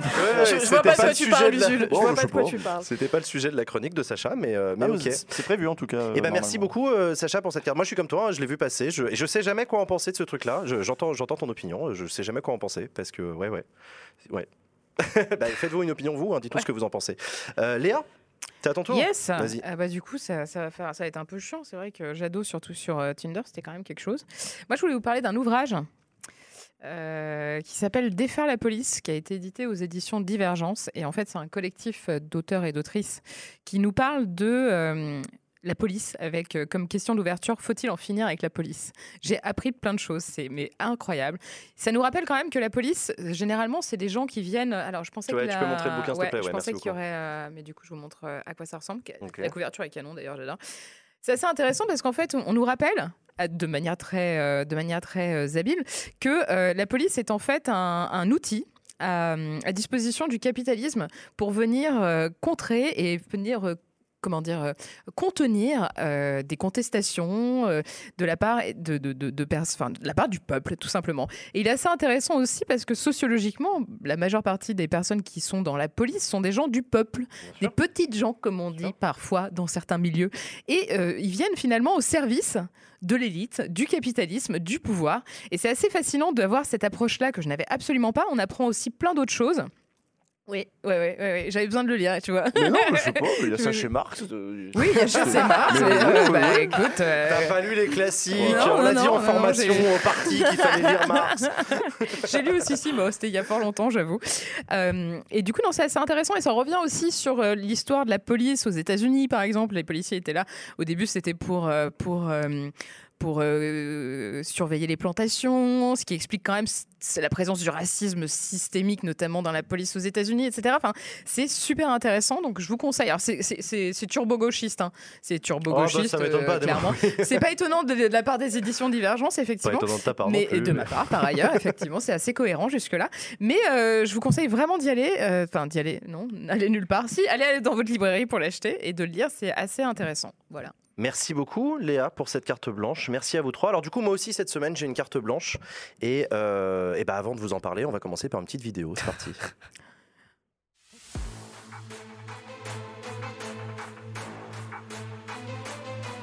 de dire ça, c'est les, scientifiques qui le disent. Moi, je fais partie de la génération qui va vivre l'effondrement, qui va vivre. Merci pour La- nous. hein. Vous avez le droit d'écouter les autres plutôt que donner une image hystérique de votre pensée. Parfois, on n'exagère pas un peu quand on nous raconte que c'est la, la fin du monde. Juste un mot quand même sur cette histoire de réchauffement climatique, parce que évidemment, il fait moins 3 degrés dans Paris, donc Non, mais bah, désolé. Mais- Faut la réinviter. C'est- Alors qu'on est deux boomers à côté de moi. mais- ça va. C'est un moment, C'est il ça qu'elle faut- voulait Il dire. faut des Ah ouais, mesures merci. absolument urgentes. Alors, vous excusez-moi, Oui. ça fait 25 ans que je travaille avec Non mais des parce que vous, oui, mais vous pouvez vous tromper 25 depuis ans que je 25 ans, madame. Par On exemple, le, la Sibérie Pour l'instant, c'est du permafrost. Avec le réchauffement, la Sibérie, est immense, c'est une fois et demie le Sahara au moins, euh, ça va devenir des terres cultivables. Oui, mais vous parlez d'où? Écoutez, de qui et de quoi parle-t-on?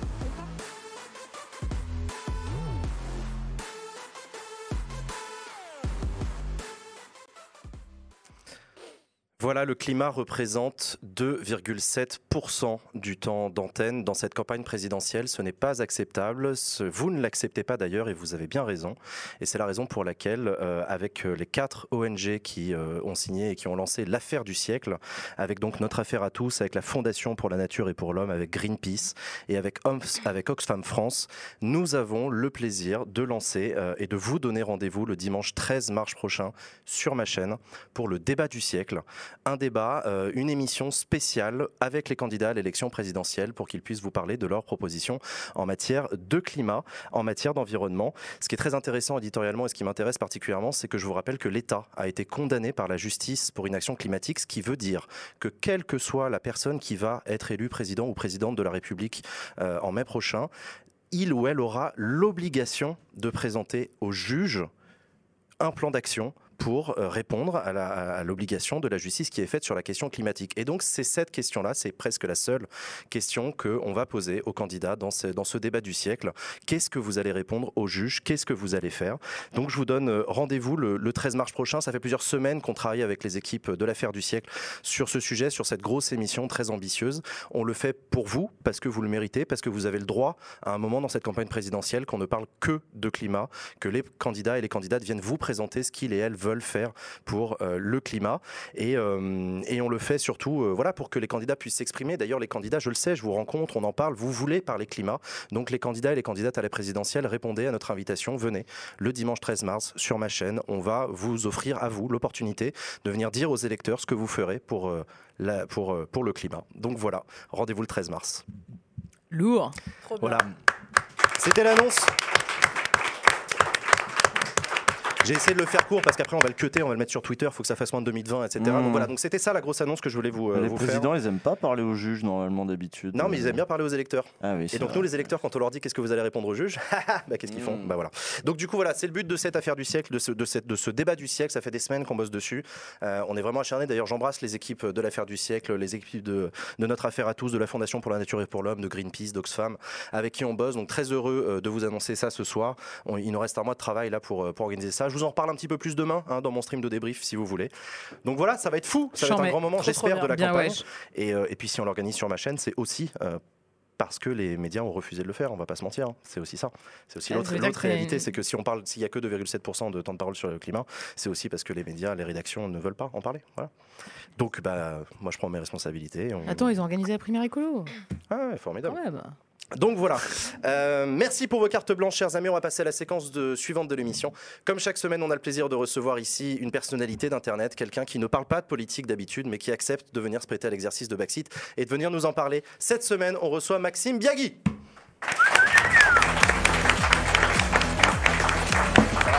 Salut mec. Salut Hello, Maxime. bonjour. Bonjour. Comment tu vas? Eh bien, je vais très bien et j'espère que vous aussi. Bah ça va super. On J'ai est très beaucoup aimé euh, la petite intervention sur l'écologie. Eh ben ça me fait plaisir. C'était un peu grave, Oui. t'as vu, c'était le moment oui, un peu, oui, j'ai vu. l'émission. Je me suis dit, ouais, c'est très sérieux euh, quand même. euh. Non, non, ça va aller mieux là, je te, je te- je Ok, te rassure. c'est pas tout le temps comme ça. Comment tu vas, Maxime? Ça fait plaisir de te recevoir? Euh, je vais très bien. Je vais très bien, merci. Euh, très content d'être là. Bah même ouais. si j'avoue que c'est un exercice. Un peu d'appréhension? Ouais, complètement. En fait, je, tout à l'heure dans le, mé- dans le métro, je me disais, c'est fou, je fais, j'en fais des émissions et tout sur le stream. C'est la première fois où j'avais ce truc un peu de pression.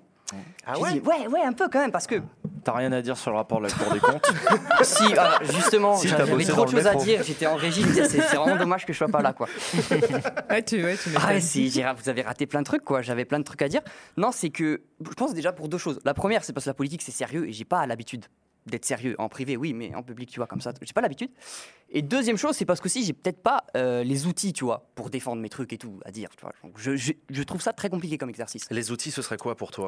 Ah, les outils, c'est la connaissance. Ouais, ok. Je m'intéresse pas assez à la politique pour euh, pouvoir, euh, tu vois, en parler. Je, je pense pas avoir la légitimité, en fait, d'en parler euh, de manière très Ah, sérieuse. C'est pour ça que je vais faire des blagues plutôt. Ah mais nous, on euh, fait des blagues aussi. hein. Puis tu vois, on n'a pas tous des compétences dans les mêmes euh, domaines. hein. Il y a des trucs. Moi, le rapport de la Cour des comptes, je dis ça justement parce que moi, ça m'a fait chier. Et euh, j'étais là, oh là là, qu'est-ce que quoi? Attends, si déficit, c'est pas la même chose que, que la dette. hein. Non, hein, c'est ça, moins 7, sinon ça veut plus rien dire. Donc voilà, on a, on a tous nos, nos spécialités aussi. Et t'es pas obligé Ouais. de connaître tout pour. euh, Oui, mais il faut connaître un peu. Un peu, ouais. Tu vois, c'est la, nuance. Alors, oui, il faut être un, peu- faut un peu fumiste aussi, de, le truc de Oui, tant pis, j'y vais quand même, quoi. Mais Oui, t'as de la gueule. C'est ça, ça exactement. On verra gueule. bien, on verra bien. On fera un bilan Hmm à la fin de cette heure. Je vous propose qu'on fasse un On fera ça. C'est marrant parce que tu as, tu- moi j'adore parce qu'on est parti super à l'aise, on s'est mis, on est parti plein de balles dans l'interview, mais je t'ai même pas présenté gens. Oui, bonjour. Bonjour. je vous présente Maxime Biagui, donc qui est avec nous. Tu es, tu es streamer, tu es vidéaste, tu as une émission euh, d'ailleurs qui s'appelle Zen euh, que tu animes Tout à fait. depuis pas très longtemps, je crois. Ça fait euh, quelques mois, mais vu que c'est une bimensuelle, on n'en a pas fait beaucoup. Ouais. Et tu fais quoi dans cette émission? C'est euh, un espèce de talk euh, un peu euh, qui change à chaque fois, parce qu'en fait, on va essayer de le, le façonner autour de l'invité. Mhm. C'est très dur à expliquer parce que du coup, à chaque fois, c'est un peu en fonction de l'invité, mais on va juste s'amuser. En grossièrement, c'est ça. J'ai vu les chorégraphies. Ah, tu, as- Oui. tu as vu la chorégraphie Ah oui, j'ai vu. C'était Elle est très pas bien. mal, hein. Ah, c'était très bien. Attends, c'est le truc que tu fais de la K-pop là? Ouais. Ou t'as appris à danser la K-pop? Oui, je Ouais. l'ai vu, je l'ai vu. C'est- compliqué, hein. C'est compliqué. on- une image? Les images, euh, il y a la vidéo sur Ah, YouTube. les images. Oh, vous embêtez pas, on les sur internet. euh. Tu veux pas faire un essai- une démonstration en C'est direct bah si tu chantes, euh, vas-y, j'y vais. Ah non. Ah, bah voilà, dommage. Oh les relous. Euh, donc du coup, excuse-nous, on a, on, a, on, a, on a coupé du coup une partie de la discussion qui était super intéressante où toi, tu arrives d'ores et déjà sur le plateau en disant que tu te sens pas légitime en fait à parler de politique. Oui. Est-ce que ça, mais sans sans en parler, est-ce que Oui. ça t'intéresse la politique? Complètement. Ah oui, ça t'intéresse. Tu Alors- regardes, tu dis-moi comment, comment, comment en, tu te situes. en- en fait, c'est- c'est j'ai un profil trop bizarre. C'est-à-dire que, tu vois, c'est c'est allé en décroissant. Euh, quand j'avais euh, 7 ans, j'étais au max de la politique. Sérieux, ça Je regardais Max. tous les débats, tous les trucs et tout. Ah ouais? Euh, même au collège, euh, toutes les primaires. euh, Non. Ouais, ouais. Mais Genre, même tu- les tu primaires, être président de la je République ou regardais pas? tout. C'était T'étais les années quoi? C'était les années combien ça? Euh, 72 faut, que je fasse un, calcul. Moi, j'ai commencé avec Sarko, Ségolène, tout ça. 2007. vraiment j'avais genre 10 ans. C'est la première fois que j'ai commencé. T'étais délégué de classe J'étais délégué en ah 6ème, oui, un très très bon délégué. Tu élu, élu tu c'est très intéressant parce qu'en fait, délégué en 6 après c'était fini quoi. J'ai arrêté. Genre ça m'a ça m'a- Et donc du coup, à 7 ans, c'est le max, et tu t'intéresses au collège et tout, tu, tu, bah, en- de fait, Ouais. tu, tu regardes, etc. Ouais, ouais, Moi ouais. j'étais comme toi, hein. moi je, je, je comprenais pas la politique, mais ça me fascinait. Je pense que c'est Les parce mecs que en costard là, tu sais, c'est qui ça. s'engueulent, t'es en mode mais what? Non mais trop c'est pourquoi je pense? Parce que quand t'es petit tu vas être un grand. Ouais, et c'est un vrai. truc d'adulte un peu la politique. Ah ouais. Donc Ouais. t'as envie, je pense, quand t'es quand t'es gamin, tu vois, de d'en parler. Tu vois, d'en parler avec tes, tes parents. Puis après, quand vois, tu comprends, t'es là, genre. Ouais, Ouais. en fait. Je pense que c'est un peu ce qui s'est passé avec moi. Alors je dis pas que je suis plus du tout, mais c'est vrai que Et j'ai moins ce euh, genre, euh, t'étais engagé sur la lutte étudiante, euh, t'as fait des manifs, t'as non, bloqué le non, lycée. non, j'étais pas engagé. Non. Euh, moi, j'ai toujours été très engagé plutôt sur le côté euh, local. Parce que c'est ce qui te touche directement, tu vois, la mairie, est-ce qu'ils vont refaire les Ah ouais, trottoirs Voilà, cool. c'est plutôt ça quoi, Ouais, qui ouais. m'intéressait, euh, parce que j'en voyais vraiment les, les, les résultats Concret, ouais. euh, concrètement. Alors que, bon, la présidentielle, j'ai- j'avais plus ou moins toujours l'impression que ça changeait pas grand-chose, quoi qu'il arrive. T'as fait quoi comme étude? Euh, j'ai fait une prépa Sciences Po. Ah ouais, quand même, tu vois. Et ensuite, je, je- justement, on en revient toujours au même truc. Je me suis dit, mais j'aime pas euh, trop en fait. D'accord, Donc, euh, au, au dernier moment, je me suis dit, non, pff, je vais faire un master de journalisme. euh, on va partir là-dessus plutôt. Du coup, j'ai fait ça. Et qu'est-ce que tu voulais faire comme journalisme? Parce que c'est dur de faire du journalisme sans aborder la question politique. Euh, Oh, je mais dis ça, alors, mais- parce que j'ai- déjà, j'ai fait un master en culture, donc c'était plus euh, théâtre et tout. Mais euh, au-delà de ça, c'est juste parce que moi, je voulais juste être comédien. Et Ah. je voulais pas faire genre les cours Florent et tout, parce que j'avais envie d'avoir quand même un bagage. Et je me suis dit, avec le journalisme, on a ce côté radio, télé, Mm. euh, qui euh, touche un peu à l'audiovisuel et qui, moi, me plaisait dans une moindre mesure. C'est pour ça que j'ai fait euh, journalisme, en fait. Mais effectivement, ça me gonflait de devoir écouter tous les matins, Mais tu vois, les Tu aurais plutôt tout. voulu bosser dans la culture pour, je sais pas, Télérama ou les pages culture du Figaro? T'as vu, je En pose le vrai- truc de manière détournée. En non, vrai, non, mais subtil, c'est très subtil c'est subtil, mais moi j'aurais aimé euh, genre faire mon truc, tu vois, mon blog. Ton blog Ouais, mon petit blog, euh, tu vois, m'écrire mes Ouais, articles. mais en euh, termes de trucs. ligne éditoriale, plutôt Télérama euh, Vous êtes ou relou. Valeurs Actuelles Il y a des pages culture dans Valeurs Actuelles? Je sais oui, pas. oui, oui, oui, Excellente oui. question. Ah ouais. Oui, oui. Ah, ça doit être beau. C'est ça. que sur le Puy du Fou. Quand t'es, quand t'es- Tous les derniers spectacles du Puy du Fou, le Fauconnier. tu parles Focus de, sur le Fauconnier cette semaine. tu parles du niveau local, t'es corse, je crois. Mm. Euh, le, niveau local en Corse, c'est quelque chose de particulier, le côté insulaire? Ouais, Ou, ça euh, aurait été ailleurs, ça aurait été pareil pour toi? Non, rien à voir. Je pense que ça. En fait, je sais pas. oui, ça Parce que j'ai pas Je sais le pas non plus, je Voilà. suis pas corse. Mais euh, moi, je me battais beaucoup pour cette notion de, tu sais, euh, la reconnaissance du fait que la Corse, euh, moi je suis pas du tout indépendantiste et tout, tu vois, mais il y avait quand même une particularité, tu vois, insulaire. euh, et moi, je te dis toujours dans le concret, c'est-à-dire, nous, on doit aller à Paris, bah, c'est 300 balles, tu vois. Oui. Ouais, c'est clair. Donc c'était moi c'était ça qui m'intéressait, c'était le concret, comment faire pour que on s'intègre, euh, tu vois, euh, normalement et qu'on reconnaisse la spécificité de la Corse, tu vois. Donc moi j'étais plus ce qu'on appelle euh, un Autonomiste. autonomiste. Ouais, comme on dit, ouais. Voilà. C'est vrai que le local, je me disais le local, le local. Encore, ça prend sens le Ah local. ouais, Voilà, carrément, c'est ça, ouais. qui me, déjà. c'est ça qui m'intéresse. Oh, ça prend Bah, sens dans, la, de partout. dans la ouais. Nièvre aussi. hein. Mmh. Ouais, Ouais, n'importe ouais. où. Moi, j'ai grandi non, en Ardèche, on autant rigole, dire mais- qu'ils sont full local. hein. Il y a un front de libération de l'Ardèche. Ils sont euh, trop non, non, mais, on rigole, mais oui, effectivement, tu as des spécificités culturelles par ailleurs en Corse, dans, les, dans le Pays Basque, en, en- en Ardèche. Bretagne aussi. Euh, mais tu as aussi, enfin, moi, moi tu sais, je fais des interviews de sénateurs, ils me racontent tous que la plupart, ils ont commencé par les questions locales. Les enjeux locaux, pour eux, c'est hyper important, le développement Ah bah au économique. Sénat, de ouf en les plus. enjeux de hein. pêche. Bah oui, en fait, Ouais, le Sénat, c'est la crème des gens du local. Mm. Donc, c'est des gens qui, toute leur vie, se sont battus pour leur département et tout. Donc, euh, donc non, non, moi, je comprends, ça a complètement du sens. Tu as déjà rencontré des hommes et des femmes politiques? Ça s'était déjà arrivé? De croiser leur route?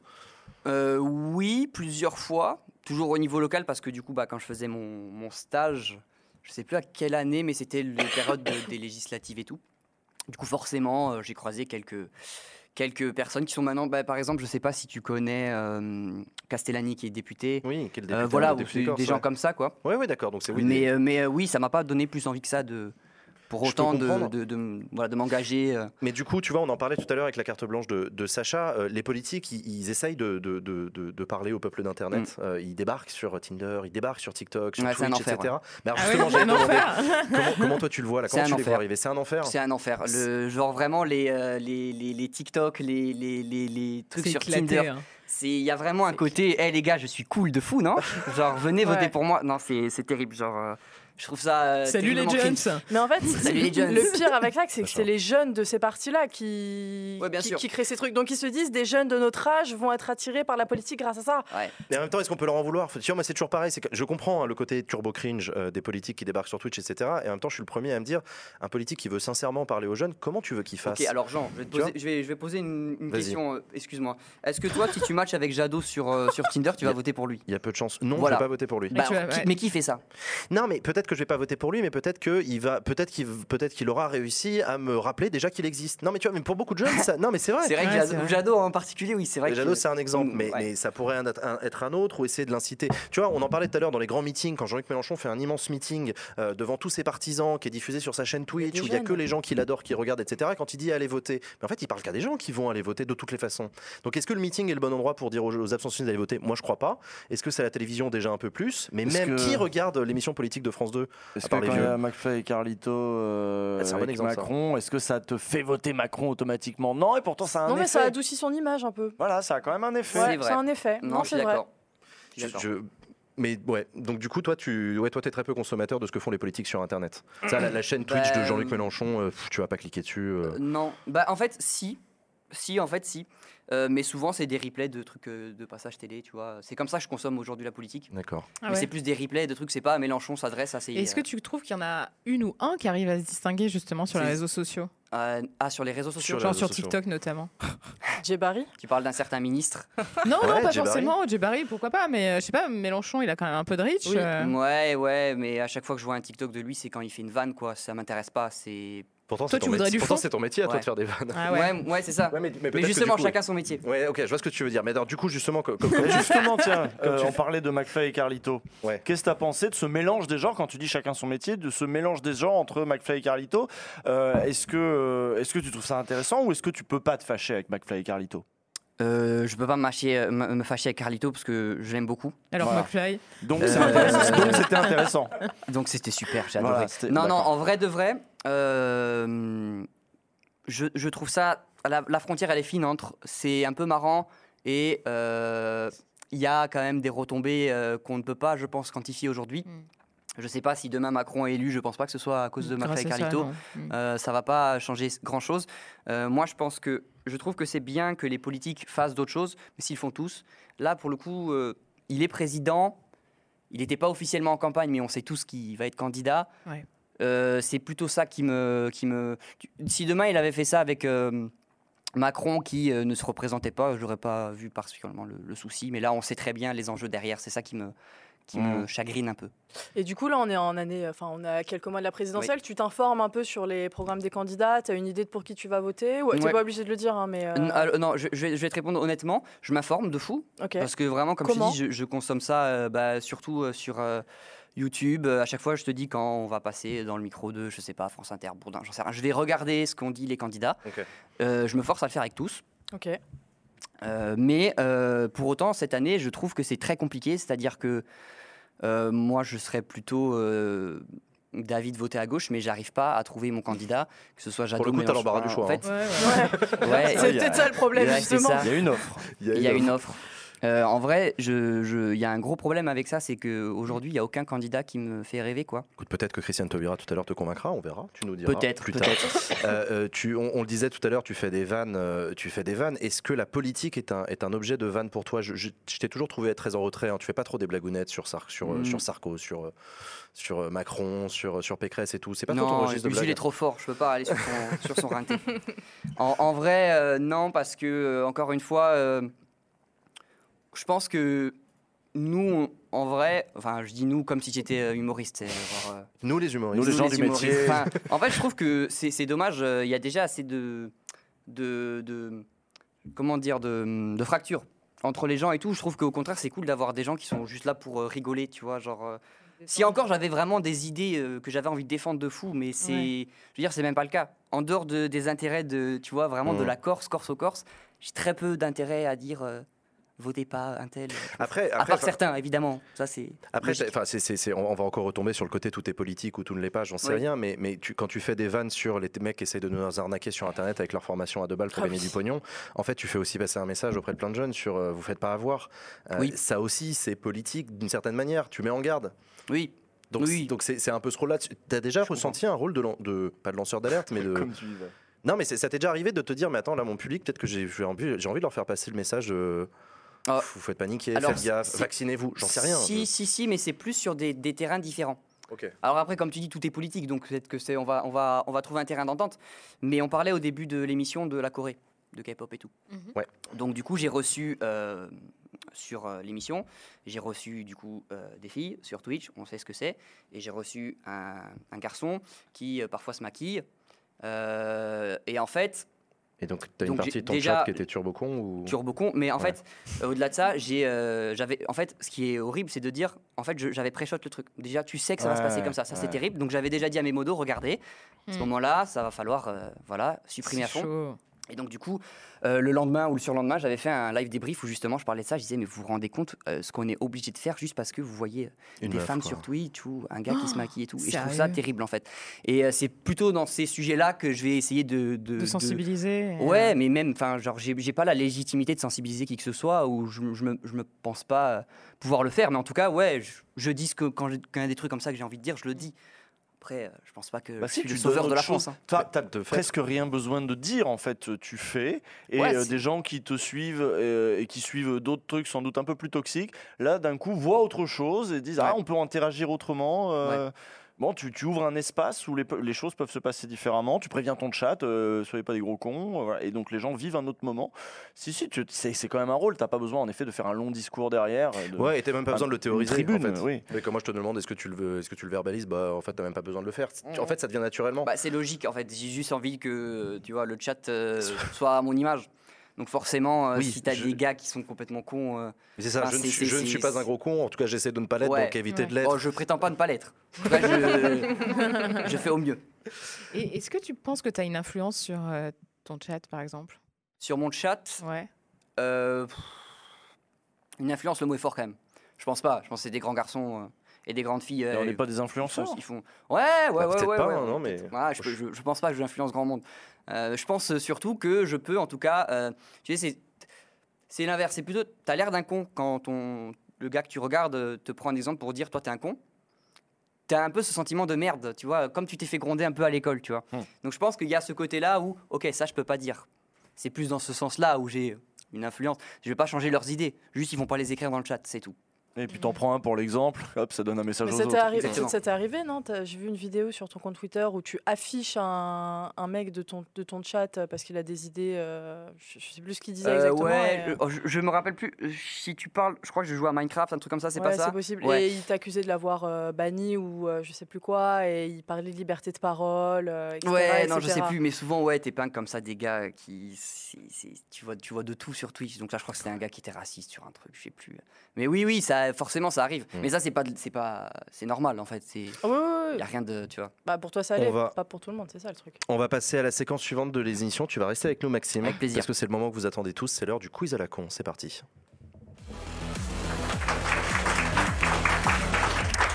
Alors, le quiz à la con, cher Maxime et chers amis, euh, je vais vous poser des questions, quatre propositions de réponse par question. Sur le plateau, vous me dites quelle est la bonne réponse selon vous. Et vous, chez vous, vous votez A, B, C ou D selon ce que vous estimez être la bonne réponse à ces questions. Vous êtes prêts? T'es prêt, Maxime? Je suis plus, plus près que jamais. Allez, c'est parti. Première question de ce quiz à la con, les amis. Laquelle de ces citations n'est pas d'Oxmo Puccino, Oh. mais bien de. Christiane Taubira? Ah. Réponse A. Posons les mots sur des sentiments et des comportements. Réponse B. Si on ne peut, si on ne peut guérir Oh de ces mots, que faire d'autre que vivre avec? Là, on cherche celle qui est de Christiane Taubira. Mais pas d'Oxmo Puccino. Et le reste, c'est. Réponse 3. On ne, trouve, on ne prouve rien à ceux qui disent que l'amour est mort. Réponse 4. Il faut avoir été innocent tous les soirs pour se permettre de juger qui que ce soit. Parmi ces quatre Eh, c'est propositions, plus dur Pas que ce que des experts en rap Eh ben, français eh. là par hasard? Parce que justement, j'écoutais beaucoup de rap français, j'ai entendu Oxmo, je me suis dit, bah vas-y, c'est bon, j'ai gagné. t'as déjà écouté euh, Taubira? Bah, c'est c'est une bah, le problème, c'est est, que hein. j'ai écouté moins qu'Oxmo, quoi. Ouais. Et il n'y a pas Tu veux mon body, t'as trop menti. Dommage. Moi, je connaissais que celle-là. Ah, la ref. Euh, non, elle est dure cette Le question. hein. mensongeur, le mensongeur. Elle est Pardon. dure cette question. Donc voilà, il y en a. Donc le chat est en train de voter. hein, on voit les pourcentages qui s'affichent. Euh, Taubira, grande parolière, hein, très grande parolière. Une lyriciste. Mais d'ailleurs, elle avait mis de la musique de- dans un de ses trucs Oui, de campagne. samedi là. à Créteil, elle a chanté. À Ah non, non, alors Créteil, elle a poussé la Ouais. chansonnette, mais même avant, il y avait un, un- un bout de discours sur un fond de musique. Oui, oui, c'était pour le, le- le- le nouvel an, là. C'était pour ses vœux. euh, Et puis, euh, oui, c'était un truc qui avait été enregistré en, dans, dans un concert de je sais plus qui, que je connais pas. Donc voilà, des précisions, des précisions qui ne précisent pas grand-chose. vraie valeur apportée. euh, les chroniques, tu sais qu'ils sont payés en plus. hein. Non, non, c'est Ah. extraordinaire. hein, c'est- Il y a du teuf derrière. Par contre, je sais qu'elle a chanté Jean Ferrat. Voilà. Jean Ferrat. Oui. À toi, toi, tu connais mieux que moi, Jean Ferrat. C'est vrai, c'est vrai. Euh, du coup, les amis, qu'est-ce que vous avez comme idée selon vous? Ah, je vous sens circonspect là. Ah, Ah, j'aime bien faut quand tout vous- relire quatre fois. Non, mais en fait, le truc, Ouais, c'est que s'il y moi, a trop quand de t'as mots. dit le A, je me suis dit, c'est sûr que c'est ça. Et après, j'ai eu le D. Je me dis, ça, ça, ça peut être la phrase qu'elle a. Tu vois, Oui. genre, imaginez, elle a dit ça, je vais le sortir à un moment, ça va être trop bien. Il faut avoir été innocent tous les soirs pour se permettre de juger qui que ce soit. C'est un truc qu'elle pourrait lâcher à l'Assemblée nationale en tant Ouais, que avec ministre. Cahuzac. Pendant le Conseil des Si ministres. on ne peut guérir de ces mots, que faire d'autre que vivre? Non, elle aurait pu tout dire. Oxmo Puccino aussi aurait pu tout Bah dire. ouais, ouais, ouais, ouais. Moi, j'ai ma petite idée quand même. Allez, Maxime, tu dis Moi, je quoi toi? dirais A. Réponse A pour Maxime. Moi, je dirais... Sache- Ah, merde, Moi, je dirais B. Usul, tu dis réponse B. Ouais. Bah, moi, je vais dire C du coup, mais j'ai envie de remplacer amour par gauche. On ne prouve rien à ceux qui disent que la gauche est morte. Euh, bah, moi, du coup, je vais dire D. Hein. Réponse D. Ok, vous êtes répartis spontanément, Voilà. hein, je vous ai forcé à rien, etc. Eh bien, la bonne réponse, c'est Maxime qui l'a. C'est bien la réponse A. Bravo, Ah, Maxime. Merci, bah voilà, on Bah, va, donc, on va virer quelqu'un et il y a moi qui va venir. hein. Voilà. Je vais venir à toutes les émissions. Posons des mots sur des sentiments et des comportements. Voilà. Ouais. Euh, deuxième Faisons question ça. de ce quiz à la Hein con. Lequel de ces plateformes de rencontres pour militants, laquelle de ces rencontres de, de- oh putain, laquelle de ces plateformes de rencontres pour militants n'a pas existé? Oh. Il y a des plateformes de rencontres pour Ah oui, ça, j'ai madame. déjà vu ça. Ouais. Réponse A, à mon, à mon amour. Oui. Réponse B, un sous-mythique. Réponse C, adopte un verre. Oui, ça, c'est. Ou réponse D, la flamme bleue. Si vous connaissez la réponse, vous le dites pas. Vous réfléchissez. L'outil de vote est, en- est pété encore comme la semaine dernière? Ah, ils vont se faire virer. hein. Tu me dis Maëva dans l'oreillette. hein. Adopte un verre, c'est bizarre. Il y en a que un qui était faux. Oui, il y en a un qui est faux, ouais. Un seul. Les Vous autres- pouvez répéter la c'est quoi question C'est Alors, je adopte vous le un redis. verre, un sous-mythique. Adopte euh, à mon amour. Ah, voilà. ça s'affiche. À mon Ah, c'est pas amour. mal à mon amour. Un sous-mythique, adopte un verre ou la flamme bleue. Ils sont tous vachement bien sauf le dernier. Sur les quatre, il y en a trois qui ont effectivement existé et un qui est faux. Lequel? Ah, il y en a un qui est faux. Tu t'imagines, toi Alors, c'est Pécho, quoi une sur- plateforme de rencontre pour militants Je Eh comprends ben, c'est pas. exactement ce que tu crois que ça veut dire. Ah, ok. Non mais c'est-. Sinon, il y a les meetings de campagne. Oui, bien Ah, sûr, pour- ça pour- marche ah oui, aussi. oui. bien C'est sûr. absolument ça, mais dans la réalité virtuelle. du coup. Mhm. Ah, ok. Puis il y a aussi ceux qui vont à un meeting et qui lancent Tinder au milieu du meeting. Parce que ça. Ah bah tu Ah, c'est oui, malin. Bah oui, Bah, tu sais ça- les parties jeunes ça sert aussi à baiser on va pas se... enfin Non, pardon mais non, je- ça- voilà ça- ça, ça se rencontre À gauche comme à droite. Hein. ah enfin, Ouais. vérit- ah, véridique Gauche Ah, comme oui. à droite. Oui, oui. Ouais. Euh, bref, euh, bon. On vote À mon amour. Ce qui serait bien, c'est des, des, des plateformes de rencontres inter-parties. Tu t'as t'as envie de rencontrer un mec de, de chez Zemmour toi Non. Voilà, voilà, tu- Bah, voilà, ça Léa, tu vois, elle a Tinder, vite répondu fait. la question. Qu'est-ce Ça que je te s'appelle dis Tinder, Oui, c'est fait. déjà un problème en fait. Et on fait tout pour les vesquilles. Ah, elle a l'air de droite et tout. Ouais, c'est vrai, ouais. ouais, ouais. Je suis d'accord. Bon, du coup, allez, on répond. Euh, Qu'est-ce que vous en pensez? Qui a, qui a une idée de réponse? Moi, je vais À dire mon B. amour. La, Usul, toi, la- tu la- dis la flamme bleue, moi. La flamme bleue pour toi n'a pas existé, d'accord. Et encore que. Et encore. j'hésite. Moi, je crois que ça Je dirais B parce qu'ils auraient pas repris. Insoumitique. Ils auraient pas repris le nom d'un truc existe. Non? Ah, Si, c'est un Si, peu. si, si. euh, Bah, c'est un peu la blague, justement. peu la Oui, je sais, mais je veux dire. Adopte un verre, Est-ce pareil, qu'il n'y aurait pas des problèmes mec. hein. de droit Tu vois, ils Ouais. auraient pas se pu se c'est un truc. euh, Adopte un verre, c'est. Je vais dire Je vais dire. Alors je dis plateforme de rencontre, ça peut être une appli, ça peut être un site internet dédié, ça, Ça peut, peut aussi être une page page Facebook, Facebook, de hein. rencontre, comme il en existe plein. Ou des petites Euh, annonces dans le Il y nouvel a la page rencontre Backseat d'ailleurs qui existe. hein. Non, je déconne, ça n'existe pas du tout. Un Euh, c'est. Oui, ça, donner de l'argent sur en fait. Mythique pour venir dans le public, pour rencontrer l'amour. Euh, Léa, du coup. Je sais pas. Ah bah, faut donner une réponse, madame. Il faut se positionner là. Qui n'a pas existé. mais Il y en a que j'aurais aimé qu'elle existe. Euh, À mon amour, j'aurais adoré qu'elle existe, mais je pense qu'elle a peut-être pas existé. Bon, je te laisse réfléchir un petit peu. Ouais, merci. Sacha, toi, t'en penses quoi? Moi, à mon amour, je dirais. À mon amour n'a pas existé selon toi, d'accord. Léa? Droit Adopte un, un, un, sous-mythique. Un sous-mythique. Tu n'as pas le droit de vesquille. Donc, insoumitique pour toi. Ok, le chat, vous votez quoi? Visiblement, ah, vous êtes divisé. La France est divisée entre mon amour et un sous-mythique majoritairement. Eh bien, la bonne réponse, c'était la flamme bleue. C'est le Oh. seul qui n'a pas existé. Non, il n'y a pas de, visiblement de truc de rencontre entre euh, militants de, de Marine Le Pen. Eh ouais. Euh, à mon Ça amour. les rallyes, ça. d'extrême droite où ils se rencontrent entre eux, là, pour À faire mon, des à mon gamins amour, c'était un groupe Facebook. euh, à mon C'est amour, cadeau, ça. À mon amour, c'était un groupe Ou Facebook dont le slogan était Trouve-vous ton amoniste de cœur. Euh, donc voilà, Adopte un verre, c'est une action des jeunes avec Jadot pour la campagne présidentielle. Encore eux. Et un sous-mythique, c'est le groupe Facebook Le Bon Coin et Tinder. Euh, pas tout à fait second degré, mais pas complètement sérieux non plus, qui, euh, Mm. qui existe vraiment. Donc voilà. Ok. Troisième question de ce quiz à la con. Parmi les ministres des Sports de la Ve République, aucun n'a été. Réponse A, alpiniste. Réponse B, karatéka. Réponse C, patineur ou patineuse artistique. Mm.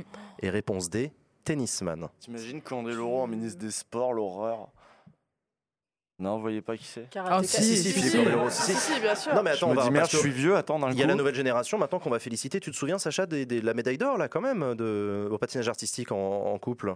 De Cizeron et Papadakis Ouais, Ah, c'est pas la jeune génération, hein. Ça fait 17 ans ça fait qu'ils 17 ans qu'ils patinent. mais là ils ont eu une médaille d'or quand même. Ouais, mais c'est un, un couple euh, qui était fa- ultra favori, ultra Mais solide. ils se quand même. patinaient déjà à l'époque de Candeloro? Ah non, je pense pas. Ouais, c'est pour ça que pour moi Candeloro Ah oui, c'est un peu, c'est un peu, c'est un peu notre génération, tu vois. Donc Je voilà. croyais qu'il patinait encore, moi. Candeloro, non. Non, il fait des trucs, Il non fait des Holiday on Ice, des trucs comme ça. Ah ouais. Oui, oui. Tout. Du coup, euh, ça va, tu t'en sors, Maëva, là, sur l'outil de vote? Qu'est-ce qui se passe? Il a replanté. Je suis désolé, hein, c'est comme la semaine dernière, faut vraiment le réparer. hein. Euh, du coup, je vous, je, veux vous- je vous le redis euh, parmi les ministres des Sports, aucun n'a été alpiniste, karatéka, patineur artistique ou tennisman. Il faut trouver. Euh, Il y en a trois qui sont vrais, qui ont vraiment été ministres des Sports, et un, euh, c'est pas le cas. Karatéka. Vous en connaissez quoi, vous, comme, sport, comme, euh, comme ministres qui ont été euh, ministres des Sports, qui ont fait du. Ben, si je dis, ça Je va, ça nique des réponses. Ah, non, tu bah, du coup, dis rien, du coup, dis rien. Ouais, Je réfléchis vois dans pas ta qui a été tennisman en fait. Bah, c'est peut-être ça. Ah, voilà, c'est comme ça qu'il faut s'y prendre. Est-ce que tu as les autres? Bon, bah, il y a. un Ah non, doute, mais j'ai pas les autres pour autant. Ok. Ok, ok. Bon, bah après, moi, je suis pas sûr. Mais c'est depuis que euh, Sacha est là qu'on a plus de questions sport, là? Le Bah, problème, c'est que je suis incapable d'y répondre à Ah ouais, ça. moi, je suis nulle, c'est le Je- dernier truc que je prends. ouais, euh, C'est les gens de la commu hein, qui préparent les questions du quiz à la con. D'ailleurs, je les embrasse, merci. hein. Ils étaient hier soir tard sur le Discord en train de préparer les questions. Donc, je les, je les embrasse très fort. Merci à vous. Merci à vous. Notamment Chaffo qui s'en occupe. Je t'embrasse fort. Euh, donc, voilà. Euh, donc, du coup, réponse euh, A alpinisme, B karatéka, patineur artistique ou tennisman. Allez, donnez-moi une réponse. Ah, mais Alpiniste. Toi, tu dis Ouais, alpiniste. ok, personne n'a été alpiniste. Bah, Eric Wirth, il a été plus ou moins alpiniste. Vous connaissez cette, J'ai- chan- cette fameuse photo Ah oui. Ouais. C'est où tu vois Eric Wirth qui est comme ça avec son piolet là. Et en fait, la photo elle est méga tordue pour qu'on ait l'impression qu'il est sur une pente de malade. Alors que la vraie, si tu C'est mets le niveau à énorme. bulle, honnêtement, il est plutôt comme ça par terre. Vous avez pas vu cette photo Si, si, ça, elle est c'est- connue. Ouais. Attention, je précise bien ministre des Sports. hein. Oui, bien Ah sûr, Euh, il y avait aussi Christian Estrosi qui était euh, pilote de moto, hein, quand même, Oui. MotoGP, Évidemment. euh, très, très célèbre. Ouais, ouais, Ah, ok. MotoGP, bien sûr. Euh, donc voilà. Alors Euh, voilà, donc, Alors vous- voilà. selon Bon, vous, Je vais dire Usul. euh, on a dit quoi? Euh, Merde, j'avais. j'avais- karatéka, alpiniste, péni- patinage artistique Tennisman. ou Tennisman. tennisman. Ouais. euh, patinage artistique, j'en sais rien. Ok, patinage artistique. Maxime, Je toi, vais dire karaté. Karatéka. Je ok. pense qu'il y a un piège. Ok. Ouais, c'est Léa habile, habile, habile. Ouais. Ouais, bon, pareil, je vais dire karaté. Karaté, du coup. ok. Euh, moi, j'ai dit alpiniste. Toi, t'as dit alpiniste. Eh bien, la bonne réponse. Chantal Joanneau, elle était pas karatéka Eh ben justement, si Si. la bonne réponse c'est tennisman. Chantal Joanneau était effectivement. Donc il n'y a, jamais eu le ministre des. Sports tennisman. on va chercher, il n'y a pas. J'avais pas pensé En à revanche, donc, je vous le donne. Euh, L'alpiniste, c'était Maurice Herzog, célèbre Ah ouais. ministre des Sports, dont vous vous souvenez très bien, entre Ouais. 1958 et 1966. Bah si, oui, il avait Euh, beaucoup fait Ah oui, d'ailleurs pour ouais, le. Oui, oui, avait pour le- tout ce qui était, la je vois de quoi tu patinoire, parles. Non, oui, Maurice Je, je vois Herzog. de quoi tu parles. bien Exactement. Non, non, mais c'était évident en fait. Oh la honte. Euh, Chantal Joanneau, euh, 12 fois championne de France quand même, hein, de, ka- 12 de- fois, je sais de pas si vous vous rendez karaté. compte. Déjà, Donc, ouais, ouais, non, une Chantal fois, c'est Joanneau, euh, beaucoup. En fait, moi, je me suis dit, il y a un truc avec le judo, karaté. Ouais, moi On aussi. pense tous. Et en fait, C'est à cause de toi que j'ai dit ça. ah d'accord, donc c'est Ouais. ma faute. Très bien. Bah, Et en patinage évidence. artistique, euh, c'était Alain Calma, lui aussi célèbre ministre Bah des ouais. Sports euh, Euh, entre j'espère 1984 et 1986. grand tu sais, c'était lui qui avait mis en place la Ouais, réforme du le truc. voilà, Ouais. et, Oui, bah, et qui avait ah donné oui. après. Bon, c'est- depuis lui qu'ils mettent de la musique dans les patinoires fort. Ouais, Oui, c'est ça, Avant, euh, sur les les gens patinaient en silence, c'était morbide. Je vous jure. Donc On voilà, Alain beaucoup. Calma était. Pour et les donc dates. voilà. Faites, tiens, on parlait de Saint-Valentin, machin, les dates patinoires. Non, mais c'est une carotte, ça, t'es ouf ou C'est pas une carotte, c'est trop dangereux. Si tu sais pas patiner, c'est. bah, Si tu sais pas patiner, euh, Mais la qui, fait personne des- avec qui a qui déjà tu fait tu des dates patinoires dans le chat? Allez, on enchaîne. euh, on enchaîne avec la euh, quatrième question de ce quiz à la con. Quel est le point commun entre Édouard Philippe et Valérie Pécresse? Oula. Donc il n'y a plus, de- il y a plus d'affichage, excusez-moi, il a planté encore cette semaine, désolé. Euh, réponse A, euh, donc Édouard Philippe et Valérie Pécresse, leur point commun. Réponse A, ils pratiquent tous les deux la boxe. Ah. Réponse B, ils parlent tous les deux russe. Réponse C, ils ont vendu des liqueurs au Japon. Réponse D, ils imitent très bien Giscard. Dans le chat, il y a Ah. quelqu'un qui a dit ils sont tous les deux de droite. Wow. Ça, c'est les, turbos originaux de mon chat, ils font ça tout, tout- tout le temps sur tous Ils mes sont streams. ah, ils sont malins, ils sont marrants. Donc on a toujours pas les synthés, donc on a dit le russe, la vodka, La boxe. la le- la boxe, Non, la liqueur vente de Japon. liqueurs au Japon Ouais. Mmh. et euh, Giscard. Et L'imitation de Giscard. Ah, je veux bien les, les- les images de Pécresse qui imite Giscard. J'aime bien tout ce qui est imitation, moi. Ouais, je coup, sais, je euh, sais, c'est un peu ton truc. Pécresse qui imite Giscard. Tu les identifies, Maxime, euh, Valérie Oui, Pécresse oui, et à Édouard fait, Philippe, tu c'est, d'accord. Je suis sûr que tu imites Giscard aussi. Bah, pas vraiment. Allez, Attends, c'est Giscard là je, Giscard. Ah oui, oui, c'est lui. Mais tu peux le faire, vas-y, vas-y. J'avais un petit doute, mais c'était. Voilà, bon. Je vais influencer personne. Qu'on ne dise pas après que, j'ai- que c'est ma faute. Il y en a une qui est quand même beaucoup trop précise, quand même, Ouais, pour que ce soit chelou. Ou alors justement, Attention, ils sont dans il faut que ce soit les deux. des liqueurs au Japon? Il faut que ce Bah, soit les ouais. deux. hein. Le point commun, on a bien dit le point commun. C'est pas, il y en a un des deux qui l'a fait une fois. Il faut que ce soit un point commun. Mmh. Oui, on a compris. euh, bail La boxe, c'est commun. le, c'est le, le piège parce ça que Ça on va, sait que pour des cons. Philippe, il en a Ça, fait et va. tout. Jusque-là, ça va. C'est le piège. Ok, alors, vos, vos réponses. Moi, je vais réponse C. On Réponse fait de la boxe. Toi, au tu Japon. dis euh, réponse C, euh, vente de liqueur au Japon, ça me paraît trop précis. Exactement. Oui. Vous répondez quoi, vous? Euh, Oh moi, là j'hésite là. entre la boxe et le russe. Bah, faut choisir. Eh bah, boxe. Ok, ils pratiquent tous les deux la boxe selon toi. Moi, je dis que tous les Léa. deux imitent très bien Giscard. Réponse D, d'accord. Et toi, Usul? C'est quoi l'autre truc? Les, Ah, les vendus de la liqueur au Japon, ouais, c'est vrai que c'est trop, trop spécifique. Euh, allez, il parle russe, pourquoi pas, après tout. Je vais regarder les votes du chat. Je sais du que coup. Pécresse, c'est le cas, euh, Philippe, je sais pas. Le chat vote à 52% comme toi, euh, il Mm. parle le russe. Oui, Euh, oui, et la ça bonne fait- réponse, c'était la réponse A, ils pratiquent tous les deux la boxe. Ah bon, bah voilà. Les autres sont faux. Euh, Valérie Pécresse parle le russe, euh, mais à notre connaissance, Edouard Philippe. Edouard Philippe le parle très très mal le russe, hein, avec un très fort accent du sud. Non, il parle pas du tout. Euh, la vente de liqueur au Japon, c'est Pécresse aussi. Dans sa folle jeunesse, euh, je crois, hein, faut pas dire de bêtises. Ah, ça devait être un VIE ou un truc dans le genre. pas. genre, elle a dû faire un Ah, VIE pour. Pernod Ricard. Et les imitations de Giscard, je crois que c'est Édouard Philippe. C'est pas dans Édouard, mon pote de droite, qu'on le Si, voit. si, euh, mais lui, il n'y a pas besoin de beaucoup le forcer. hein. Oui, oui, non, Édouard Philippe. C'est il- comme moi, euh, tu peux y aller. Il sera le bienvenu sur le plateau de Backseat, Édouard Philippe, évidemment. Je Ah oui, pas forcément Comment tu fais des ta imitations, pub mais? Giscard aussi d'ailleurs. Ah bah non. C'est moche ce que tu viens de faire là. Pas bien. Euh, dernière question. tout le temps. La dernière question de ce quiz à la con, les amis. Laquelle de ces phrases n'est pas de Patrick Balkany? Il y en a trois qui le sont. hein. La galette. La première, c'est Je suis l'homme le plus honnête du monde. Ah, ça, il l'a dit. La deuxième, c'est. Attends, ne dites rien. hein. La Pardon. deuxième, c'est Le Valois, c'est moi. La troisième, c'est Les coupures de presse sont celles qui cicatrisent le plus vite. Oh, c'est Oui, joli. ça, ça, oh, c'est beau. ça, ça, ça. Sacha la quatrième, c'est Quand on n'a rien à se reprocher, on se sent bien. Les coupures de presse sont celles qui cicatrisent le plus vite. Waouh. C'est stylé, hein Je vais aller chez le tatoueur là juste après l'émission, je pense. Fais un petit biceps Je fais là. Alors, vous votez dans le chat aussi. Normalement, il y a voilà, les modos mettent un sondage dans le chat pour que vous puissiez voter. Que n'a pas dit Patoche Que n'a pas dit C'est- C'était Patoche quoi la B déjà? Alors, je vous le redonne. La première, Ah, c'est. c'est chiant sans le synthé. Ouais, c'est un, c'est un peu chiant sans le synthé. La première, c'est Je suis l'homme le plus honnête du monde. Le Valois, c'est moi. Ouais, moi je crois que c'est Les coupures de presse. Et quand on n'a rien à se reprocher, on se sent bien. Qu'il n'a pas dit, n'est-ce pas? Qu'il n'a pas dit. Mm. Il y en a trois qui l'a dit et une qui l'a pas dite. Ouais, parce que parfois ils font la. par rapport Ah, à. il y a- ouais. il y, a des- il y a des changements. Ouais, ouais. Mm. Ah ouais, du coup. Je veux dire la 2. Pareil. Ouais, moi aussi, ultime Donc le Valois, c'est moi. Ouais. C'est un Oui, truc oui. qu'il a lâché un jour, d'accord. Donc toi, tu dis la deux, toi aussi. Toi, Sacha aussi. Léa, t'en penses quoi, toi Moi je dis, il a pas dit les coupures de presse. Les coupures de presse sont celles qui cicatrisent le plus vite. Je Eh bien, c'est la bonne réponse, euh, Léa, Oh, effectivement. C'est de, de qui c'est de Patrick Devedjian. Oh. Le regretté Patrick Devedjian, euh, c'est une super citation, elle est très drôle. Non, elle est, elle est très bien. Mais attends, il a vraiment dit le Valois, c'est Il moi. a du vraiment coup. dit le Valois, c'est moi. Il Ah a bah, vraiment dit je évidemment. suis l'homme le Bah, plus De toute façon, du le. Valois, c'est lui. Donc, Oui, bah, ça c'est euh, vrai. Ça je sais, mais. Ça a du sens. Et quand hein. on n'a rien à se reprocher, on se sent bien. Je crois que c'est une phrase qu'il avait lâchée Ah à un bah, ça, journaliste il peut le jour le de son dire, ouais, procès, bien dit Vous vous sentez comment là bah, je, je- je- je sens très bien. Quand on n'a rien à se reprocher, on se sent bien. Et son avocat, c'était pas ouais. du Pont-Moretti à ce moment-là Euh, au- sur l'une de ses affaires, Et si c'était bien il ça. était gêné un peu. Il non, Eric c'est bon, tais-toi. Oui, oui, c'était ça. c'est bon. Ne vieillissez pas trop. Ça va nous foutre dans la merde, c'est ça patoche. Merci 93 Maxime d'être venu bon. sur le Bah, plateau merci de à vous pour l'invitation. J'espère que ça t'a plu. Ouais, Oui. merci beaucoup à toi d'être venu. Merci à vous. Ne bougez pas. Euh, après une courte pause, on se retrouve pour la deuxième partie de l'émission avec notre invité politique. Il s'agira de Christiane Taubira, la candidate euh, issue de la primaire populaire. On se retrouve après une pause et on diffuse le dernier best-of de ma chaîne. C'est parti. Bonsoir à toutes et à tous. De retour sur le plateau de Backseat. Bonsoir, bonsoir tout le monde. Bienvenue. Très content de vous retrouver après cette petite pause. Merci à vous d'être toujours plus nombreuses, plus nombreuses et plus nombreux à nous suivre chaque jeudi. Chers amis, comme chaque jeudi, nous avons le plaisir de recevoir une personnalité politique qui vient répondre à nos questions. Cette semaine, nous avons le grand plaisir de recevoir la candidate issue de la primaire populaire, Christiane Taubira.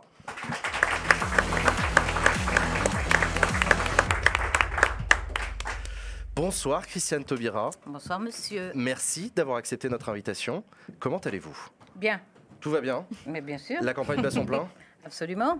Christiane Taubira, vous êtes candidate à l'élection présidentielle. Euh, une phrase que je ne m'attendais pas à prononcer encore l'automne dernier, puisqu'on se souvient de vous qui aviez refusé à plusieurs reprises des appels, euh, il faudrait qu'elle se présente, etc.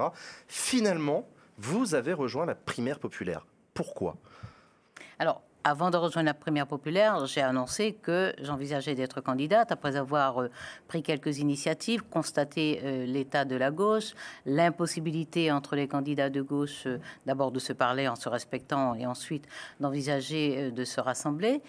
Et puis, euh, je me suis rendu compte que la situation du pays était telle que euh, je ne pouvais pas rester en retrait. Donc, euh, la question pour moi était de savoir à quel niveau j'engageais ma responsabilité.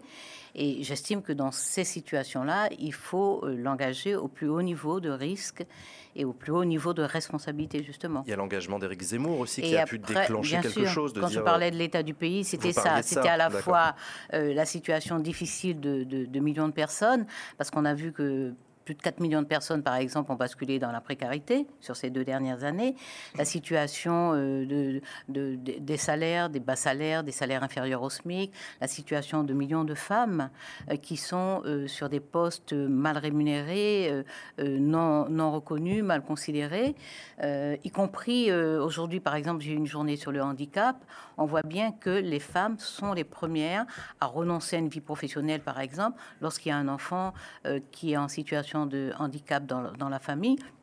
Donc toutes ces choses-là, euh, plus euh, évidemment euh, et surtout ces paroles de haine qui, est devenues- qui sont devenues banales, qui sont installées dans l'espace public et qui appellent quand même une, une résistance et un combat. Que vous avez voulu pas- mener. Le- le- Pas seule, parce que voilà, je n'ai pas de fantasme de femme providentielle, je le dis depuis de nombreuses années. Vous l'avez dit vous-même en, parlant de cette candidature, la dynamique d'union de la gauche, vous l'avez souhaité, vous vouliez, euh, vous voulez ou- euh, œuvrer à, cette union. Vous l'avez dit en décembre dernier, je, je vous cite, je ne serai pas une candidature de plus.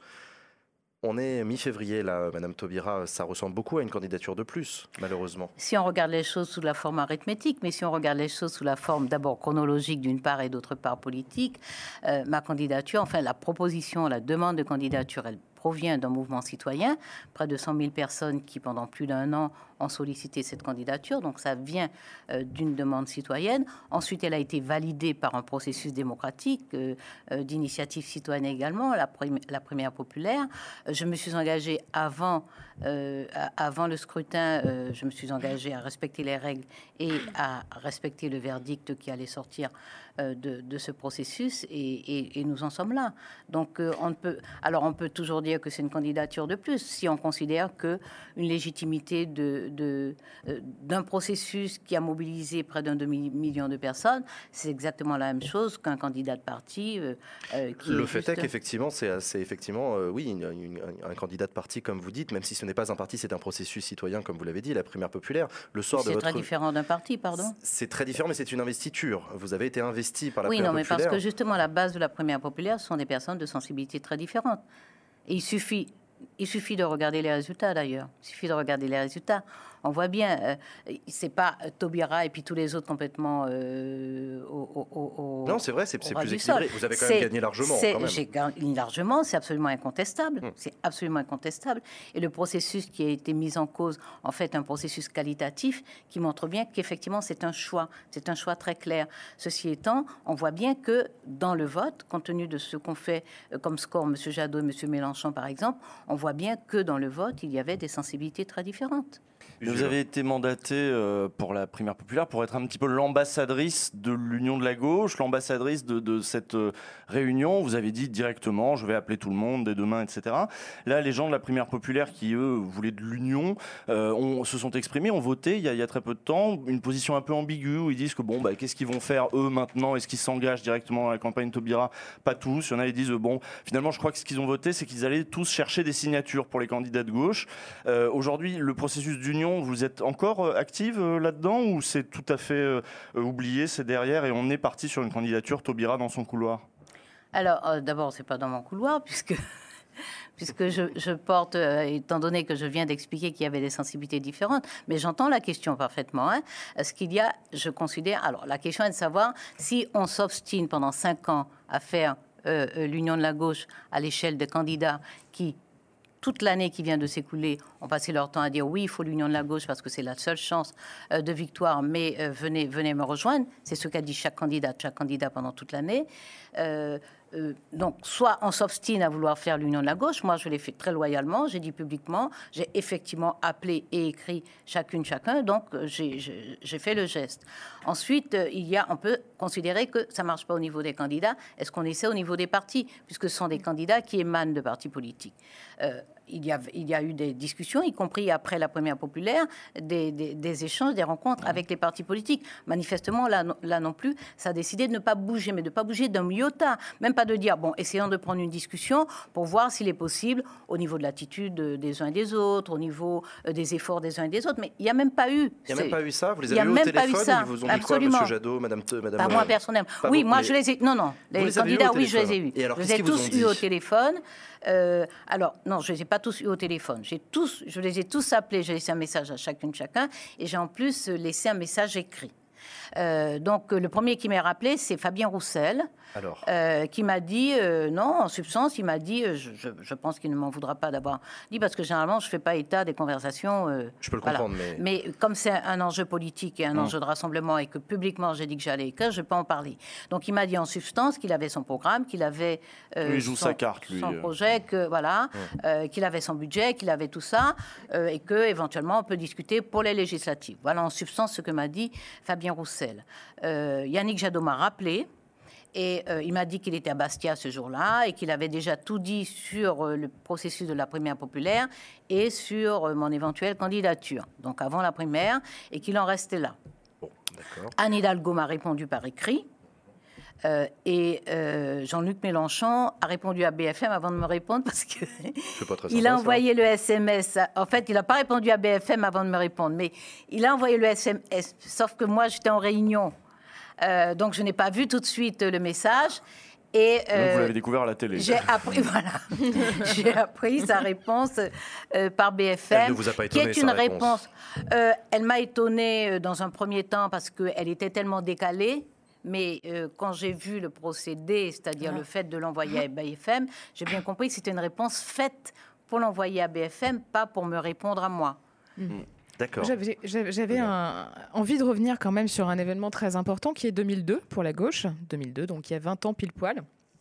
Ça, ça laisse un, un- un goût très amer dans la bouche des personnes de gauche quand même, cette, euh, cette élection. On avait euh, plusieurs partis, beaucoup trop de partis à gauche, ce qui explique en partie euh, notamment la, défection de Lionel Jospin et l'arrivée au, second tour euh, de, Jean-Marie Le Pen à l'époque. Vous, à cette époque, vous vous présentez, après avoir dit trois fois non au PRG, vous dites finalement oui. J'ai l'impression qu'il y a l'histoire qui se répète en partie. Vous obtenez 700 000 voix, ce qui n'est pas, pas rien, 2,73%, euh, 32% pardon, du scrutin. Et lorsqu'on vous demande si vous vous êtes senti responsable de la Du, fait que Lionel Jospin ait perdu et de cette fragmentation euh, du, corps électoral à gauche, vous répondez non. Est-ce qu'aujourd'hui, si par exemple, on, se retrouve, on peut se retrouver potentiellement face à un schéma identique que ce qu'on a connu en 2002, est-ce que vous n'avez pas le sentiment que la gauche, et vous notamment, répétez des erreurs? Alors, moi, je ne crois pas à la répétition de l'histoire, parce que, pardon, hein, euh, d'expérience, de lecture, de culture, etc., je ne crois pas à la répétition mécanique de l'histoire. Donc, que 20 ans après, il y aurait la même situation, je n'y crois pas. Mais euh, si vous permettez, parce que je crois que votre public est jeune, donc Après, euh, une partie en, en d'entre tragédie d'abord, en comédie après. Là, ce serait la, la c'est ce que dit, oui, oui, de 2002. oui, là. Et on dit aussi que parfois elle se répète la deuxième fois en bégayant. Donc euh, il y a quelques formules qui ne sont pas euh, dénuées euh, Oui, mais néanmoins, ni de bon sens ni effectivement, public qui est d'observation. jeune, qui n'a pas connu 2002, Mais vous voilà, pouvez nous donc raconter. euh, Allez-y. quelques mots si vous permettez. Pardon, vous voulez préciser Oui, votre juste, question euh, Oui. je- moi, dans le sentiment de cet appel à l'union, il y a quand même euh, un constat d'échec de l'union de la gauche. Et Bien vous faites partie, vous Oui, ce portez cet de dire, appel d'union. Donc, est-ce que c'est pas avoir appris de vos erreurs? Euh, mais que- quelle aurait été ma- mon erreur? Enfin, de, je parle, pas de la, Pardonnez-moi, de- je parle de la pardonnez-moi. gauche dans son ensemble, Oui, hein, de fra- pardonnez-moi. pas vous Il faudrait d'abord que mais moi plusieurs je personnes valide. à gauche. Non, oui, non. Mais, mais madame, je pense que ça devrait vous interroger aussi, vous. Que je sois la seule, 20 ans encore, à porter la responsabilité de l'échec de M. Jospin. C'est-à-dire qu'en politique, on considère que pas dit que vous lorsqu'une portiez la personne- responsabilité. Lorsqu'une personne, mais vous faites comme les autres, c'est-à-dire que Non, vous m'interrogez sur le fait en me disant est-ce que je ne suis pas en train de reproduire mon erreur? Vous savez, c'est- Ce sont vos mots. Oui, mais c'est des questions. Je n'ai J'ai pas dit la gauche, j'ai pas dit particulièrement, j'ai dit la gauche. La fragmentation de la gauche qui était une réalité en 2002, Oui. qui, est- qui nous a amené vers ce, ce- ce que vous avez connu. Mhm. Vous étiez encore mieux placé que moi à l'époque et je ne pouvais même pas voter pour avoir connu ce- cet échec.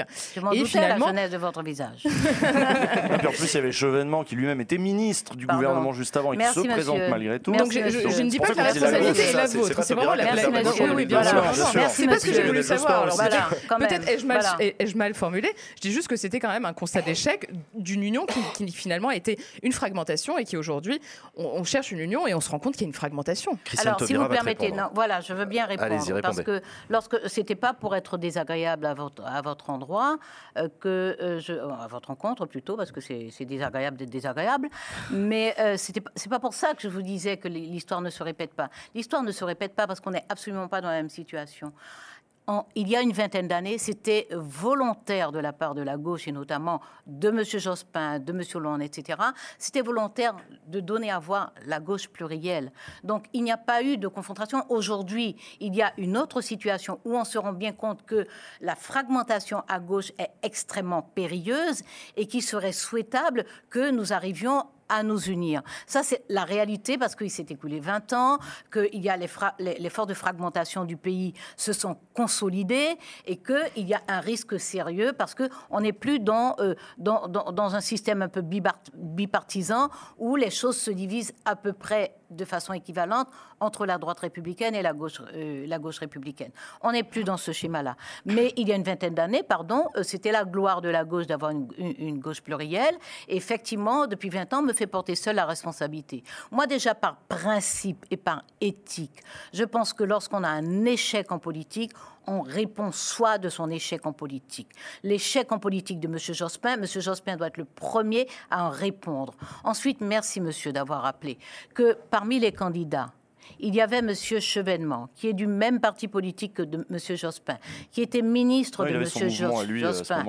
Voilà, qui, avait, qui, qui venait de démissionner, qui avait son mouvement, le CRS, je Le crois. mouvement, non, le mouvement des citoyens. le Ah oui, c'est vrai, c'est tout plus à vieux fait, encore. tout à fait, ouais, ouais, absolument. C'était le, le MDC qui Mm. existe encore, le semble-t-il. Donc euh, voilà, Monsieur Chevènement. Monsieur Chevènement qui fait des déclarations. Pour battre Chirac, il me faut d'abord battre Jospin. Ça, ce sont des déclarations de campagne, d'accord? Monsieur Jospin, mais Il les Monsieur com- aussi.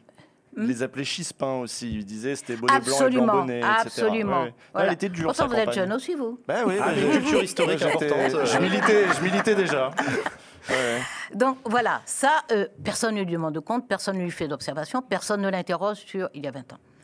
Il y avait Monsieur Mamère pour les Verts, personne ne l'interroge. Il y avait Monsieur U pour, la- pour, pour le Parti communiste, euh, personne ne l'interroge. Mais moi, je suis seule à porter la responsabilité de cet échec.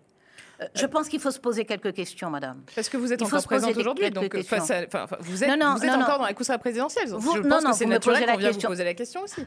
C'est normal que vous me posiez la question dans l'émission. Mais je veux dire que ça fait 20 ans qu'on me fait, qu'on m'interroge. On m'interroge pas, on m'accuse. On m'accuse.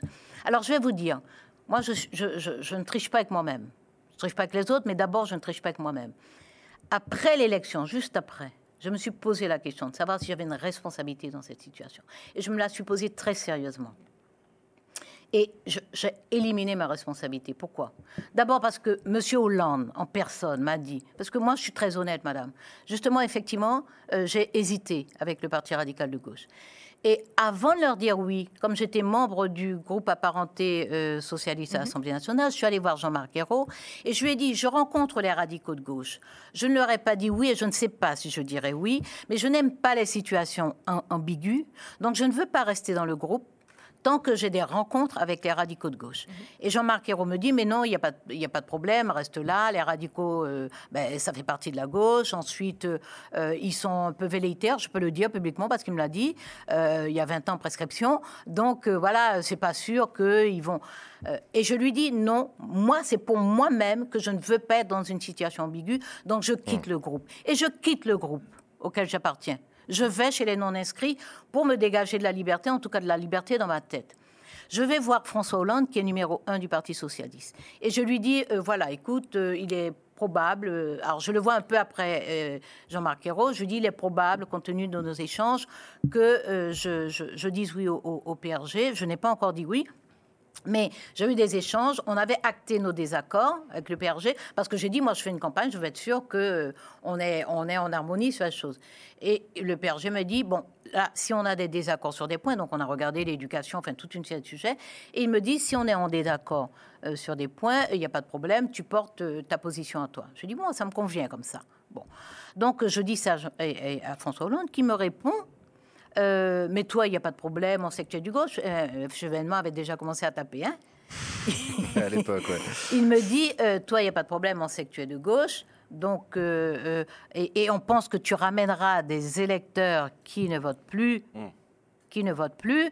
Euh, la question qu'on se pose, parce que moi je suis honnête, je dis jusqu'au bout, il me dit la question qu'on se pose, c'est de voir s'il n'y a pas de risque que Jospin euh, ne soit pas, n'atteigne pas la barre psychologique, il me dit même pas politique, la barre psychologique de 20%.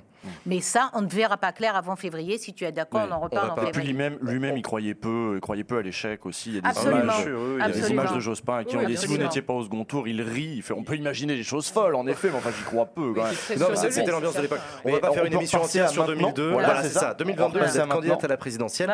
Depuis tout à l'heure, Madame Taubira, euh, nous utilisons et vous utilisez le mot gauche. Quelle est votre gauche, Madame Taubira? C'est peut-être pas évident pour beaucoup de gens qui nous regardent. De quoi la gauche est-elle le nom pour vous? On a déjà reçu sur ce plateau d'autres candidats qui se révèlent de la gauche et je leur ai tous à peu près posé cette question-là. C'est quoi cette gauche pour vous, Madame Taubira? Moi, euh, la, gauche en référence, pour moi, j'ai une référence historique et une référence politique. La référence historique, c'est que la, naissance de la gauche en France, dans l'histoire de la France, euh, c'est euh, le combat pour. Alors, c'est d'abord géographique, on le sait, mais c'est profondément le combat pour une société égalitaire. C'est un combat pour la démocratie, c'est un combat pour la justice, c'est un combat pour le progrès. Alors, ce sont des concepts qui se sont vidés d'ailleurs à travers le temps, mais ce sont des, concepts euh, euh, euh, qui disent des choses essentielles. C'est-à-dire que ces, concepts se sont remplis au fur et à mesure des combats, des combats des femmes pour l'égalité, parce que la Révolution n'a pas admis de façon évidente l'égalité des femmes. Les combats pour la démocratie euh, c'est-à-dire que euh, un citoyen voit un autre citoyen. Une personne, c'est une voix. C'est une voix. Alors, ça a commencé par la démocratie, euh, euh, le- suffrage. début, ouais. euh, une- non, mais le suffrage universel masculin. Masculin. Oui, oui, en 48, oui, c'est ça. masculin, oui. voilà. Donc, euh, mais, Le mais pour moi, on a fait aussi. Oui, oui, on a fait les deux. Mais donc, oui, c'est tout cette, à fait. cette histoire de la gauche, c'est ça, là. Voilà. Et toute l'histoire, par exemple, l'histoire de la lutte contre le travail des enfants, l'histoire euh, euh, de- des luttes ouvrières, euh, des luttes ouvrières, des coopératives ouvrières, de, de- de- de la transmission de l'enseignement, euh, la création euh, de la ligue d'enseignement, ça vient après, Oui. l'éducation populaire, toutes ces choses-là, c'est ça la gauche pour moi. C'est-à-dire la justice sociale, l'émancipation de l'individu et notamment du travailleur, de la travailleuse. C'est-à-dire que le travail aliénant, le travail abrutissant, le travail qui empêche euh, son épanouissement, euh, le fait d'être vraiment euh, euh, euh, comment dire, ancré, même pas ancré, mais, mais fixé, fixé dans sa position sociale et de ne pas avoir accès euh, à la culture, aux arts, de ne pas, euh, de ne pas avoir euh, euh, des moments de vie, d'avoir une espérance de vie plus, plus faible, etc.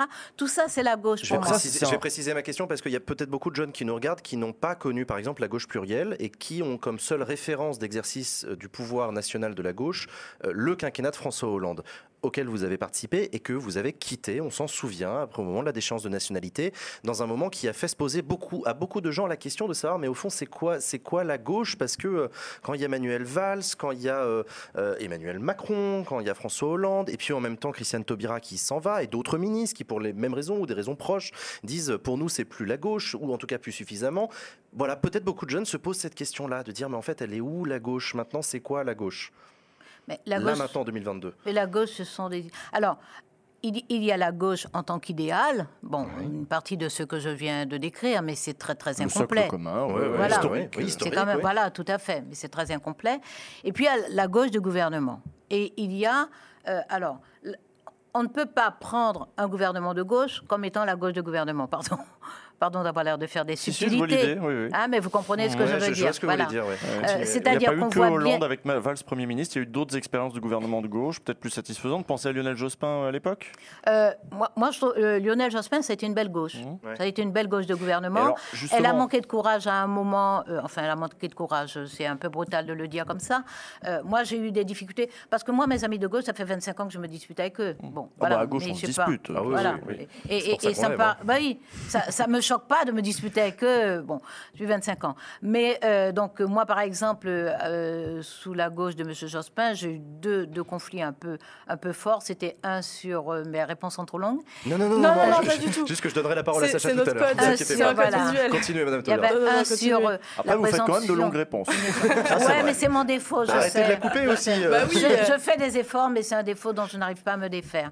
Donc voilà, sous Mitterrand, il y a une période comme ça, notamment la première année, les deux premières années 82, euh, de, de vrai gouvernement de gauche. Lorsqu'on regarde par exemple le Front populaire, que je n'ai pas connu évidemment quand même, on a beau euh, machin, faut pas exagérer, mais le Front populaire, lorsqu'on regarde euh, l'évolution, il y a eu des tensions aussi hein, euh, à l'époque, mais il y a eu quand même de grandes décisions, enfin les grandes décisions de progrès social, la réduction du temps de travail, y compris des progrès pour les femmes déjà euh, depuis l'époque du Front populaire, etc. Pourtant, elles n'avaient pas encore le droit de vote. Donc la gauche de gouvernement, la gauche gouvernante a parfois su gouverner à gauche. Mmh, non, on est d'accord. Mais euh, ceci dit. La, la- la dernière. Pardon, euh, excuse-moi. Moi, je vais revenir Sacha. à un truc un peu plus concret. euh, le Conseil constitutionnel. Ah, mais ça a- l'est, madame, Oui, ça l'est. Oui, excusez-moi. Vous étiez sur le terrain des idées. Je, je reviens un peu à du concret. Euh, vous en êtes à 86 parrainages.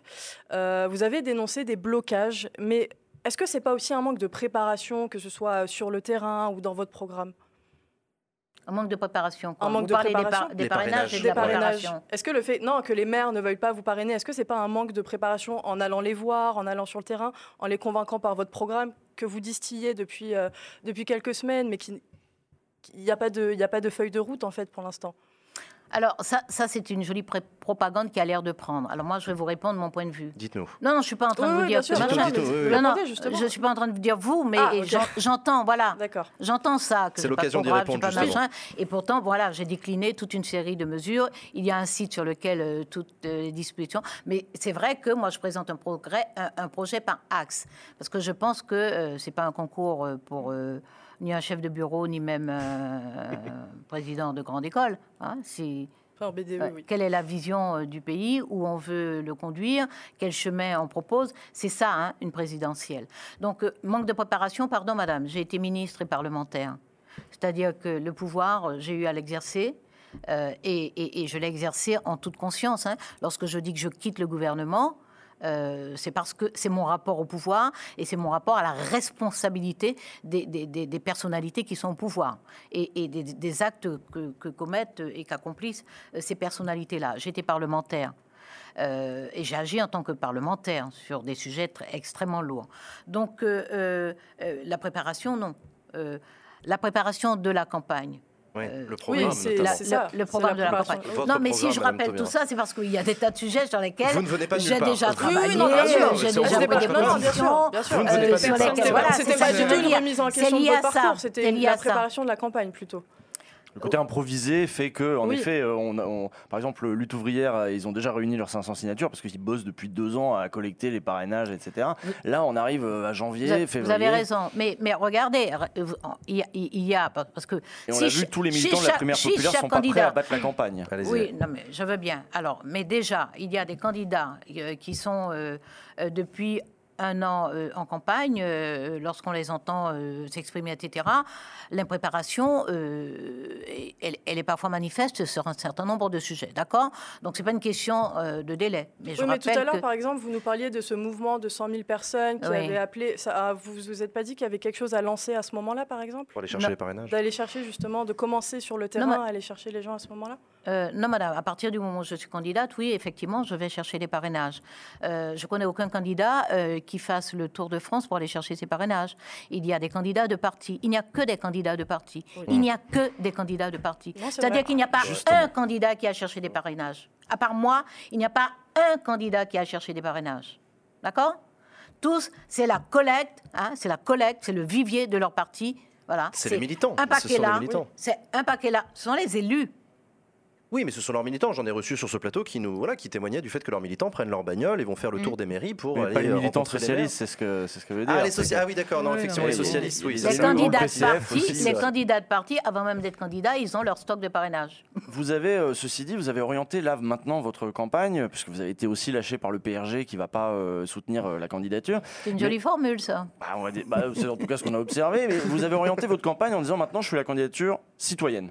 Non, non, non. Ah si, vous l'avez beaucoup dit. Vous avez, même Non, tout à l'heure, vous avez dis- commencé en ce que disant. je veux dire, c'est et là, vous partez début. sur pas les partis, pas les partis. Vous adoptez un petit peu cette rhétorique anti-parti Mhm. qu'on retrouvait dans la primaire non. populaire. Non. Oui, quand même un peu. Est-ce que Alors, c'est comme ça qu'il faut faire maintenant. Alors, dites-nous. Ben alors, expliquez-nous la nuance et qu'est-ce que ça veut dire citoyen que vous employez quand même beaucoup en ce moment? Oui, oui, absolument. Non, pas depuis en ce moment. Pas depuis en ce moment. Je vais Ah bon vous donner des exemples. Oui, absolument. Euh, euh, euh, D'abord, depuis le début, je dis que c'est un processus citoyen qui a sollicité ma candidature, même si j'ai passé mon temps à lui dire non. Hein, euh, je le rappelle tout, tout de suite.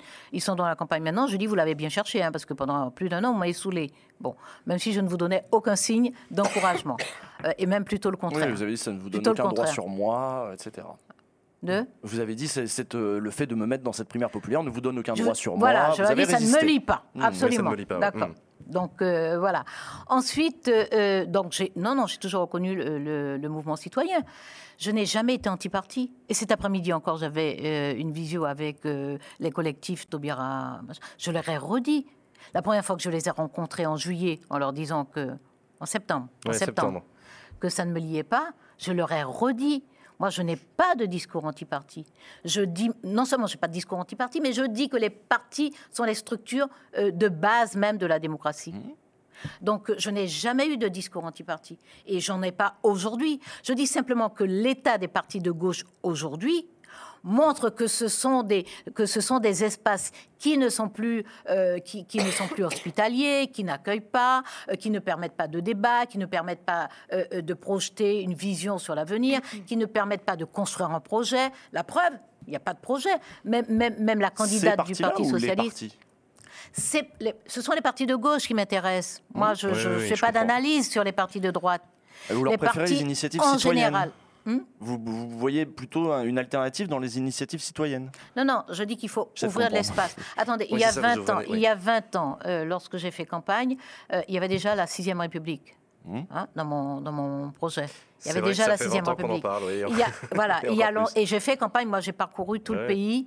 Euh, à aller rencontrer les gens pour euh, euh, plaider la Sixième République. Donc moi je pense ça depuis longtemps qu'il faut faire respirer les institutions, qu'il faut faire entrer l'expression citoyenne, la volonté citoyenne, l'intelligence citoyenne, la délibération collective. Ça fait 20 ans que je plaide pour ça.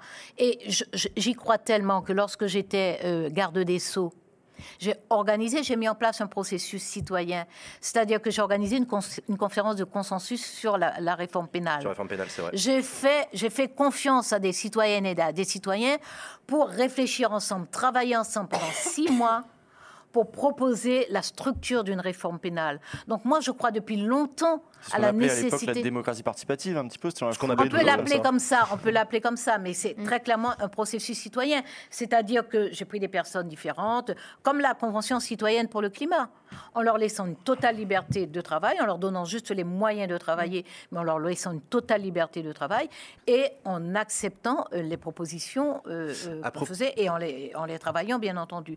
Donc c'est dire que c'est pas nouveau, que je ne suis ni anti-parti, ni que je découvre les citoyens. Je pense que notre euh, démocratie va se moderniser en faisant de l'espace aux citoyens. à, propos de, à, propos de, à propos de justement de propositions, avez-vous un programme à l'heure où nous nous parlons?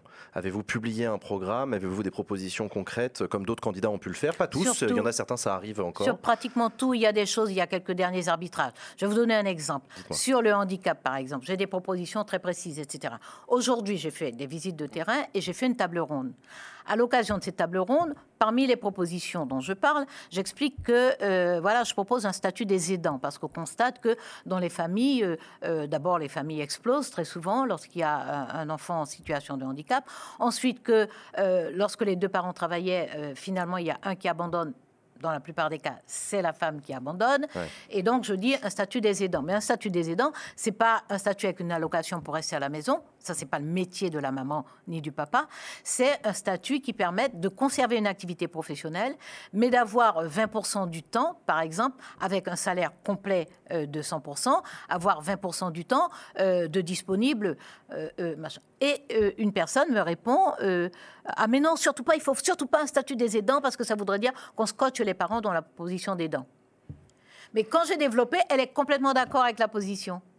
Mais euh, son apport qui est précieux pour moi, c'est de me dire, mais surtout n'appelez pas ça un statut des aidants. Bon, donc ça veut dire que moi, mes propositions sur le handicap, elles sont précises, elles sont même déjà publiées, etc. Mais là, je vais corriger. Parce que cette observation me Hmm. conduit à considérer que c'est installé dans le débat public une, une mauvaise idée que d'appeler ça un statut Votre des aidants. Sinon, sur l'éducation, Voilà, il y a. mais est-ce que c'est une ça s'appelle rupture avec tobira.fr. avec tobira.fr où on Sur peut la trouver jeunesse. propositions. Sur, Sur la jeunesse, un et on en parlera de la essentiel. jeunesse, mais votre programme, Madame Tomira, est-il un, un- est-il un programme de rupture avec Emmanuel Macron? Est-ce que c'est un programme qui change radicalement de ce que, propo- ce que, proposait ce que peut proposer, par exemple, excusez-moi, Madame Hidalgo, Monsieur Jadot Qu'est-ce qui différencie Madame Taubira dans son programme des autres candidats de la gauche? Alors déjà de rupture avec M. Macron, indiscutablement. D'abord euh, euh, dans, dans- dans le mode de gouvernement. Dans la façon d'exercer le pouvoir, ouais. d'exercer le pouvoir. Euh, euh, D'abord, de, de- oui, euh, la verticalité, euh, c'est devenu assez banal parce que tout le monde le voit, donc on n'a même pas besoin de le démontrer. Euh, mais euh, cette façon effectivement de surplomber euh, la société, de surplomber les institutions et, et de surplomber la société, qui est absolument intolérable. C'est c'est une démocratie complètement archaïque. En tout cas, c'est une conception complètement archaïque de Donc il y la a une démocratie. rupture dans la manière de faire de, de- dans de- la manière de gouverner, la manière de prendre des décisions euh, sur, sur la, sur la justice sociale. Mais Sur- absolument. Oui, d'accord. La- euh, Retour de économiquement, l'ISF, augmentation des impôts sur les, avec le rapport Absolument. Oxfam, Justice- réduction des inégalités, justice, justice sociale, fiscale. Justice fiscale. Justice fiscale. Donc un terme à ces euh, déclarations forfaitaires qui font que euh, les impôts à 40% tombent à 10%. Euh, imposition des patrimoines, à partir de 10 millions d'euros, imposition euh, des patrimoines. Sur, le, sur, le, sur la transmission aussi, euh, vous avez Bon, eu, redistribution. il y a un moment dans une un interview de télé, vous- redistribution là Parce que je vous ai entendu euh, défendre l'idée de, de rehausser les plafonds pour les droits de succession de 100 000 à 200 000 euros. Vous aviez dit, c'était- je crois que c'était la Fondation L'Abbé Pierre, vous aviez dit, oh oui, 200 000, j'entends un peu de ci, de là, allez-y pour 200 000. Euh, au contraire, ça c'est un outil puissant de redistribution. Il y a des gens à gauche, euh, il y a des gens comme Thomas Piketty euh, qui sont pour au contraire une plus grosse taxation et puis une vraie redistribution à l'occasion justement de ces successions, puisque finalement on ne lèse personne de son propre travail. Euh, et euh, vous, vous êtes plutôt pour rehausser ce plafond et ça concerne très peu de ménages. En tout cas, c'est les derniers déciles que ça concerne comme avantage euh, d'être exonéré de ces, de ces 100 000 euros de plus de frais de succession. Non, non, c'est les successions de valeur de 100 000 euros qui peuvent passer à 200 000 euros. Moi, Oui, ça ne me choque pas. Ça ne me choque pas. Mais moi, ça me Non, choque non, parce que c'est des rentrées non, en non, moins. non, c'est pas ça le problème. Le problème, c'est à partir de 4,2 millions d'euros. Non mais d'accord, mais même avant en fait, euh, il y, a- il y a la moitié de la population française qui va toucher de toute façon moins de 70 000 euros. Donc il y a la moitié de la population française qui elle euh, bénéficie dans les services publics, dans les allocations de cet argent que les- le moitié du dessus va un peu payer sur ses successions. Là on dit bah vous, aurez- un peu moins, c'est de la- ça se transvase quand même quelque part. Non, moi, je suis pour la justice fiscale et pour l'arrêt des niches fiscales et pour l'arrêt Mmh. euh, des astuces qui permettent d'échapper.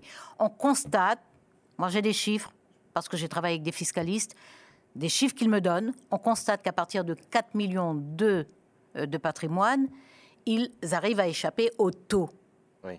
Donc voilà, moi je rétablis de la progressivité dans l'impôt. Voilà ce que je fais. Je rétablis. À partir du moment où on corrige la, la progressivité par les niches fiscales et par les astuces juridiques, c'est à partir de ce moment-là que je rétablis la progressivité. Et en rétablissant cette progressivité, je fais l'impôt passer de 10% à 40% effectif. Voilà. Donc, pour les, pour tranches les, les plus supérieures, Voilà, euh, voilà, voilà. mais pour les... Mais pour ce la- sont ces tranches-là qui échappent Oui, parce que la classe moyenne. Mais vous le faites en paie- accordant un cadeau à la classe moyenne supérieure en- plus, Attends. ce qui fait des recettes en moins aussi.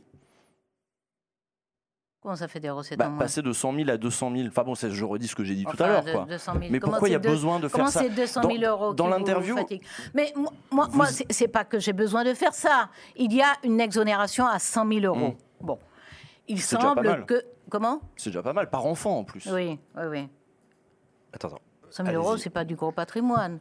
Non. Enfin, moi, moi, moi, ça me gêne de rester sur ça parce que il y a, quand, quand j'ai dans une, une clochette dans ma tête qui me rappelle qu'il y a des personnes qui ont des salaires inférieurs au SMIC, Mmh. euh, moi, euh, vraiment rester sur la fixation, euh, une transmission à 100 000 euros, euh, euh, 200 000 euros, c'est de la grande richesse. Non, de la grande richesse. Vous avez des gens qui ont des, des patrimoines à 12 millions, 13 millions d'euros et qui arrivent à ne payer que 10% mais moi, ça me donne beaucoup plus mal à la tête, ça. Et ça, je veux le prendre là pour le redistribuer, pour qu'il n'y ait plus aucun salaire inférieur au SMIC.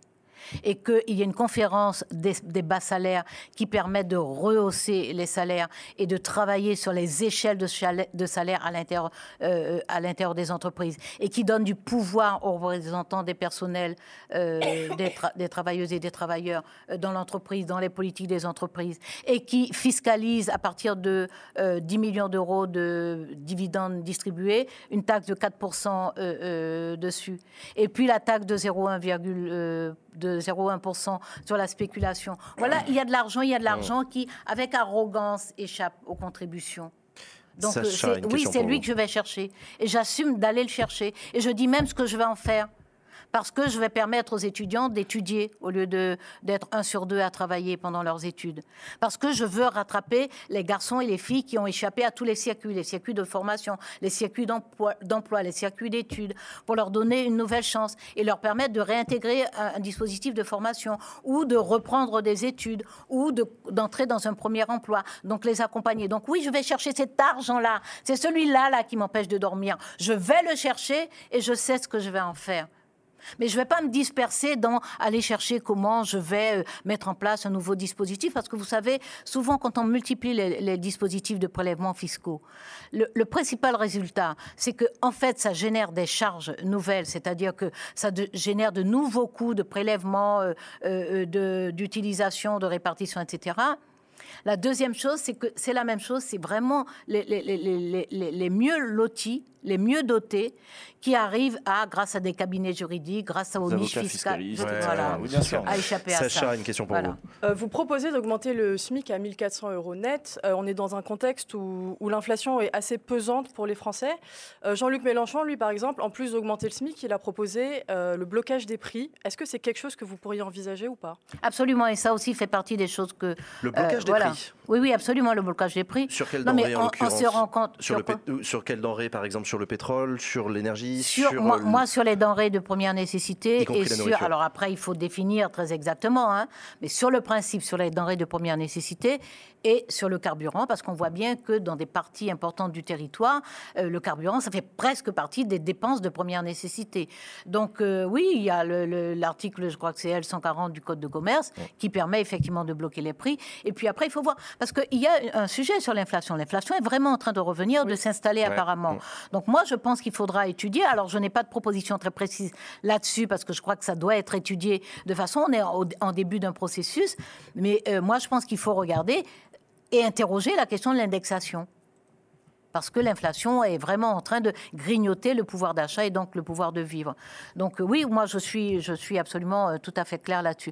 Moi j'ai des propositions dans tous les domaines, hein, pardon. hein. je répète que c'est sur le site avec votre J'ai eu la chance, euh, voilà, parfois, enfin l'opportunité parfois de, de décliner sur des thématiques, hein, sur l'éducation j'ai pu, sur la santé j'ai pu, euh, sur la jeunesse euh, j'ai pu le faire, sur l'énergie j'ai eu l'occasion de le faire, et presque sur tous les sujets parce que j'ai fait des déplacements Chaque fois que je suis sortie, je suis allée sur le terrain, je l'ai fait sur un sujet précis.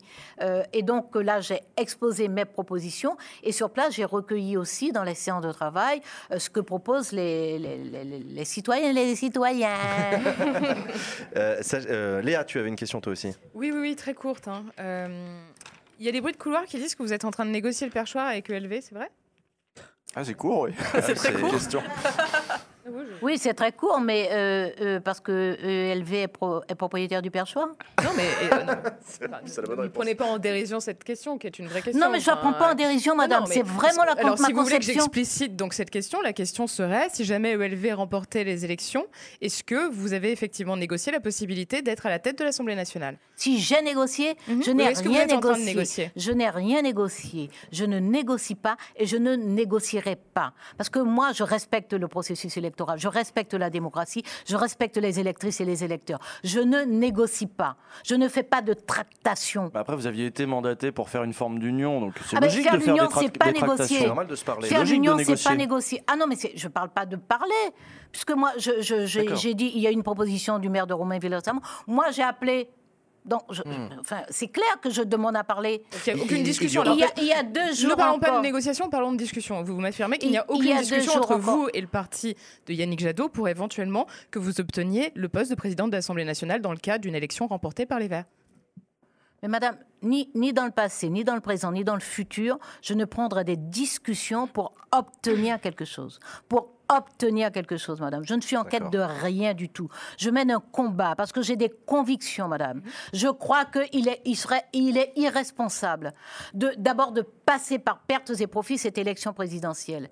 Et si j'ai un reproche à formuler à la gauche, mais j'évite de critiquer parce que je dis, je crée les conditions de la conversation. Je, je, je- je souhaite qu'on nous, nous arrivions à nous parler. Donc je crée les conditions de la conversation et je m'interdis de, de- de critiquer qui que ce soit et, et, et- et j'ai- j'évite même de répondre aux attaques euh, parfois extrêmement rudes Qui viennent d'une qui partie me de la sont gauche. adressées, Ouais. qui Ça- viennent ça- essentiellement Ça pourrait avoir gauche. du sens. Vous avez été investi par un mouvement citoyen, comme vous le dites. Être à la tête de l'Assemblée nationale qui, re- qui représente les citoyens avec peut-être une majorité de gauche euh, qui serait unie, comme vous le souhaitez, ça pourrait avoir du sens. Enfin, c'est peut-être pas une négociation, mais c'est vrai que ça peut avoir du sens. Pardonnez mon entêtement, ça n'est pas mon rapport à la démocratie. Ça n'est pas mon rapport. La présidente de l'Assemblée nationale, elle se vote à l'Assemblée nationale. Par les parlementaires qui auront été préalablement élus par les Françaises et les Français. Moi, je ne vais pas négocier des choses comme ça. Je veux que les choses se fassent normalement.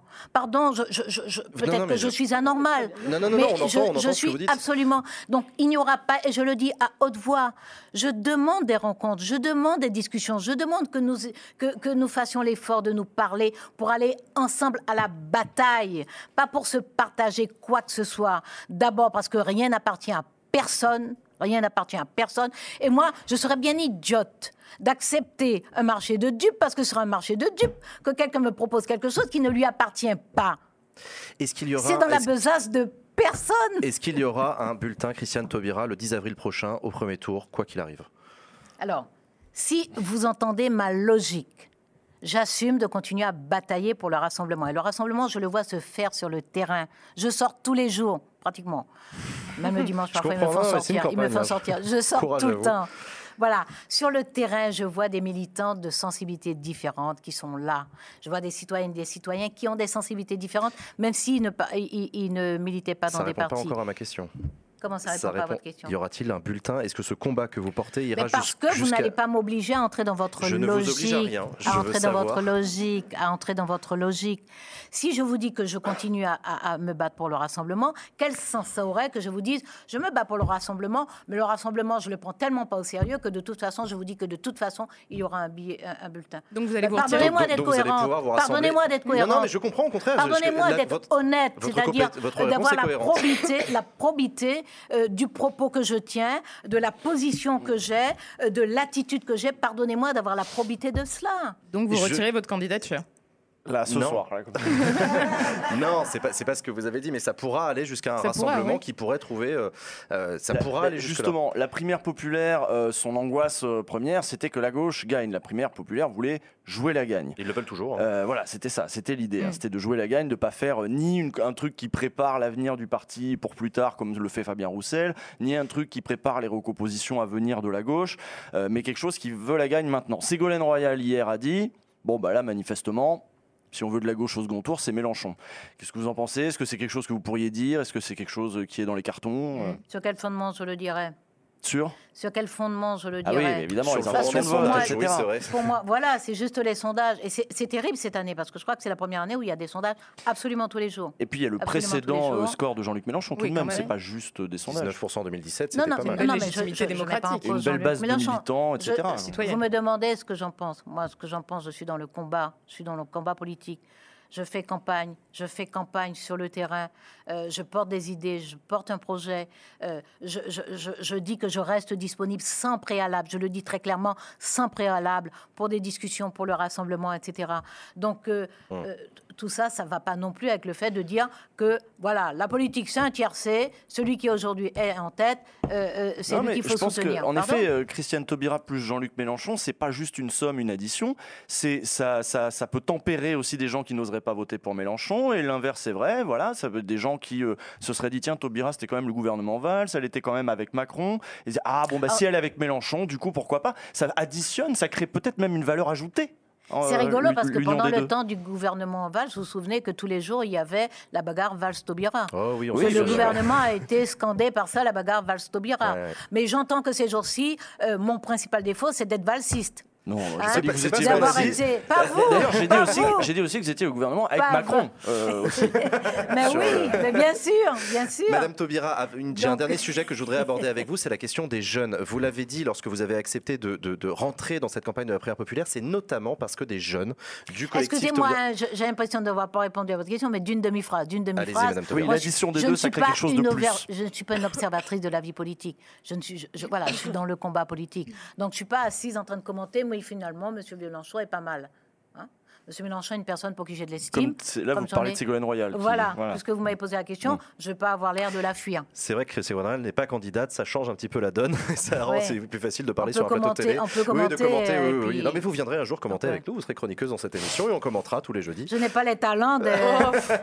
Non, mais voilà, dernier sujet que je voulais aborder avec vous, Madame Taubira, la question des jeunes. Euh, je sais que vous y êtes sensible parce que euh, ce sont des jeunes qui vous ont convaincu euh, de venir dans ce combat. Ce sont des jeunes que vous rencontrez sur le terrain. On en parlait un petit peu hors antenne tout à l'heure.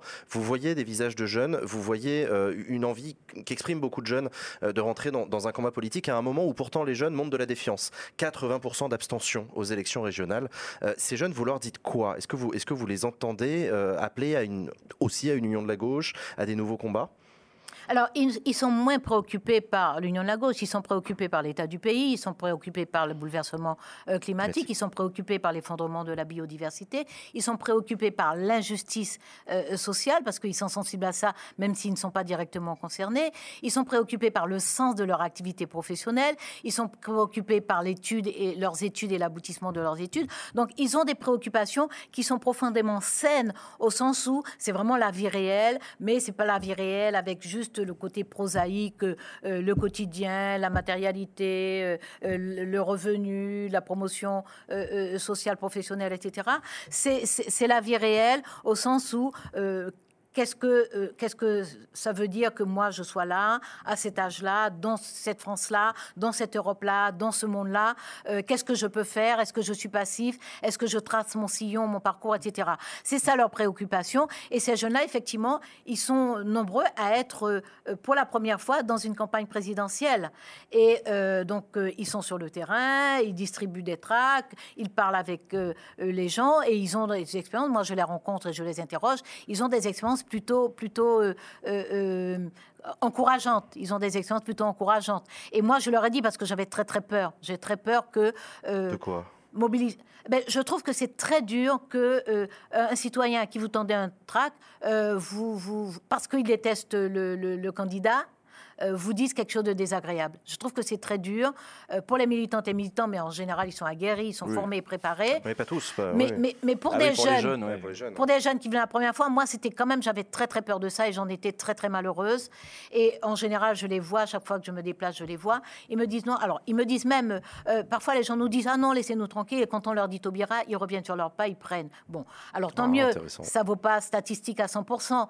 Mais euh, moi, le soulagement, c'est pas que les gens disent Taubira, je prends. Le soulagement pour moi, c'est quand les jeunes me disent ah non, les gens reviennent sur leur pas et machin. Non, c'est pas euh, les gens nous ont dit dégagez, euh, qu'est-ce que vous faites là, euh, machin. Bon, donc euh, Hmm. voilà. Ça ne veut pas dire que ça n'arrive pas. hein, Il est possible que ça leur arrive, mais euh, ils m'en parlent. euh.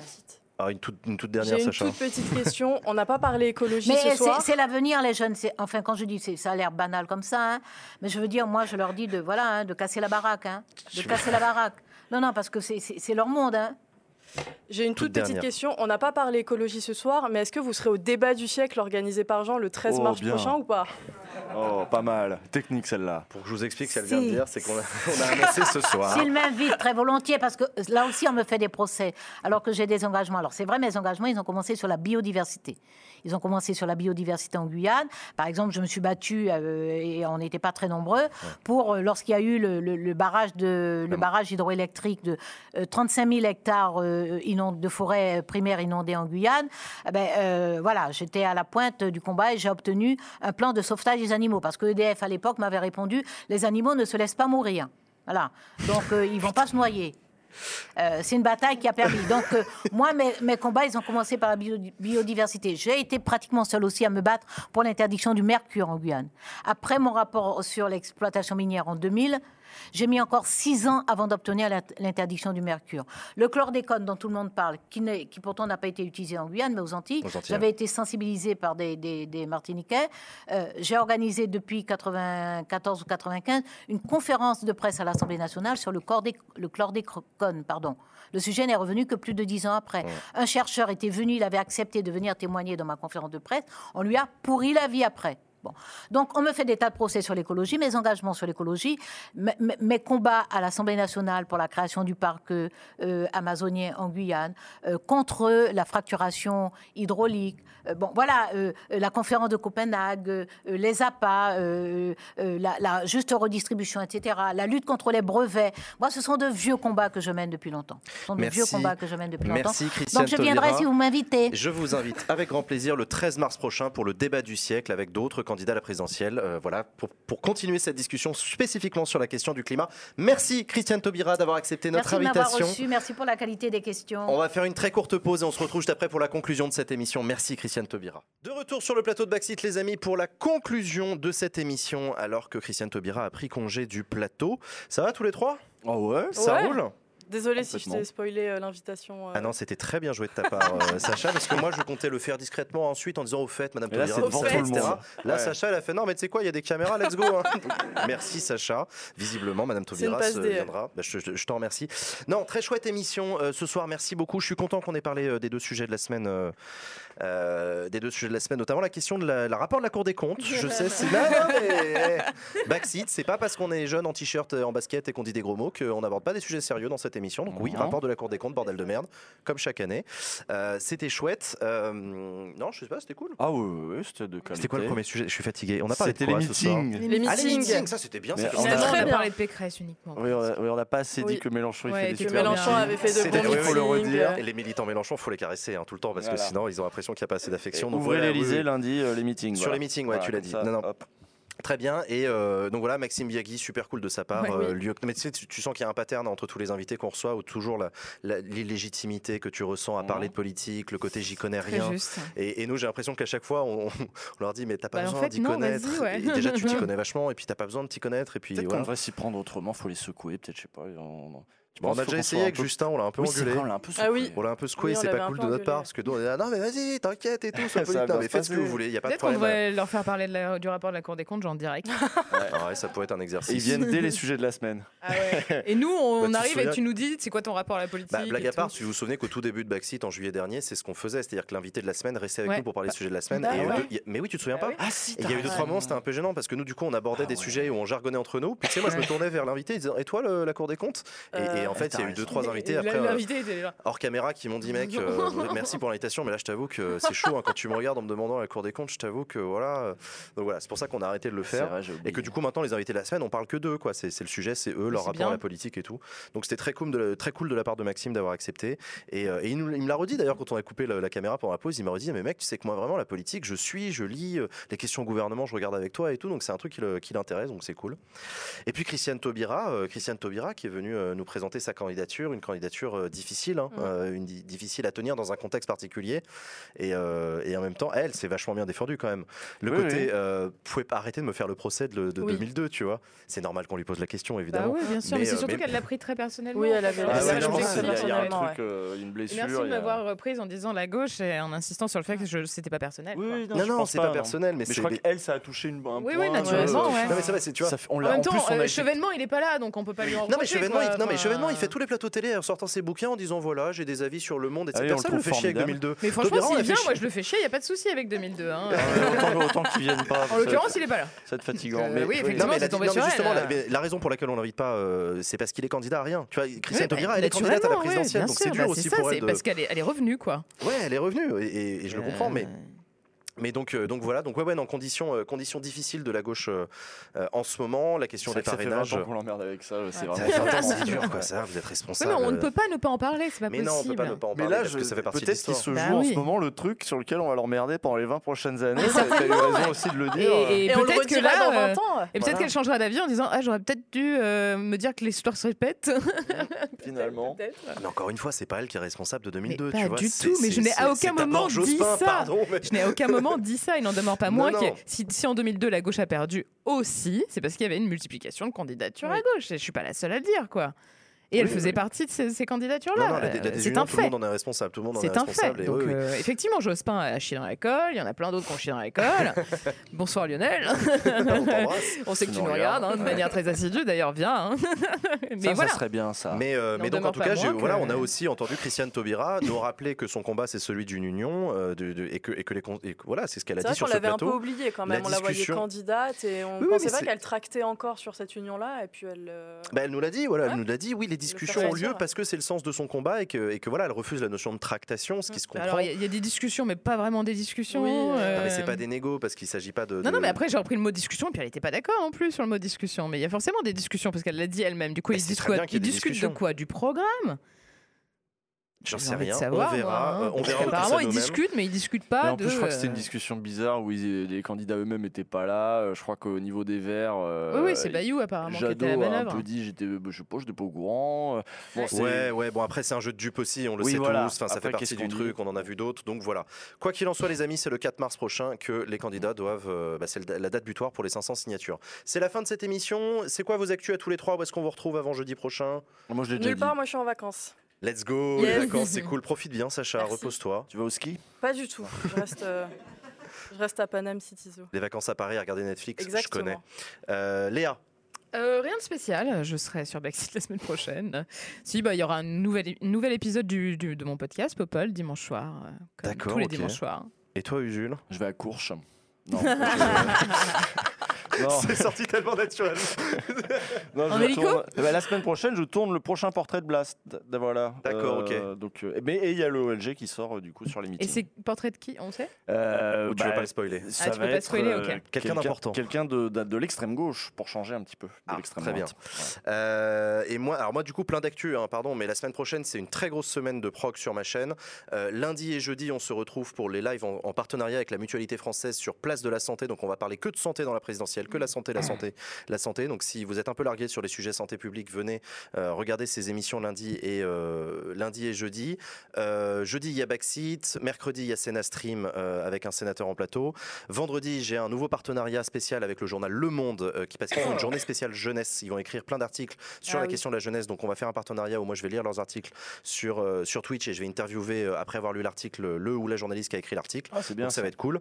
Et je vous rappelle quand même la grande annonce de ce soir, le 13 mars prochain, sur ma chaîne, le débat du siècle, un débat euh, avec les candidats à l'élection présidentielle, une émission spéciale où ils vont venir vous présenter leur programme en matière d'environnement, euh, organisé par, euh, du coup, co-organisé avec les organisations de l'affaire du siècle. J'ai oublié un truc. T'as oublié quoi? Je serai sur la contre-matinale du média euh, mardi matin. Ok, d'accord. Voilà, pour parler des femmes en politique. Bien. très cool. Merci à toi, merci à vous d'avoir suivi cette émission, merci le public, bonsoir à toutes et à tous, au revoir.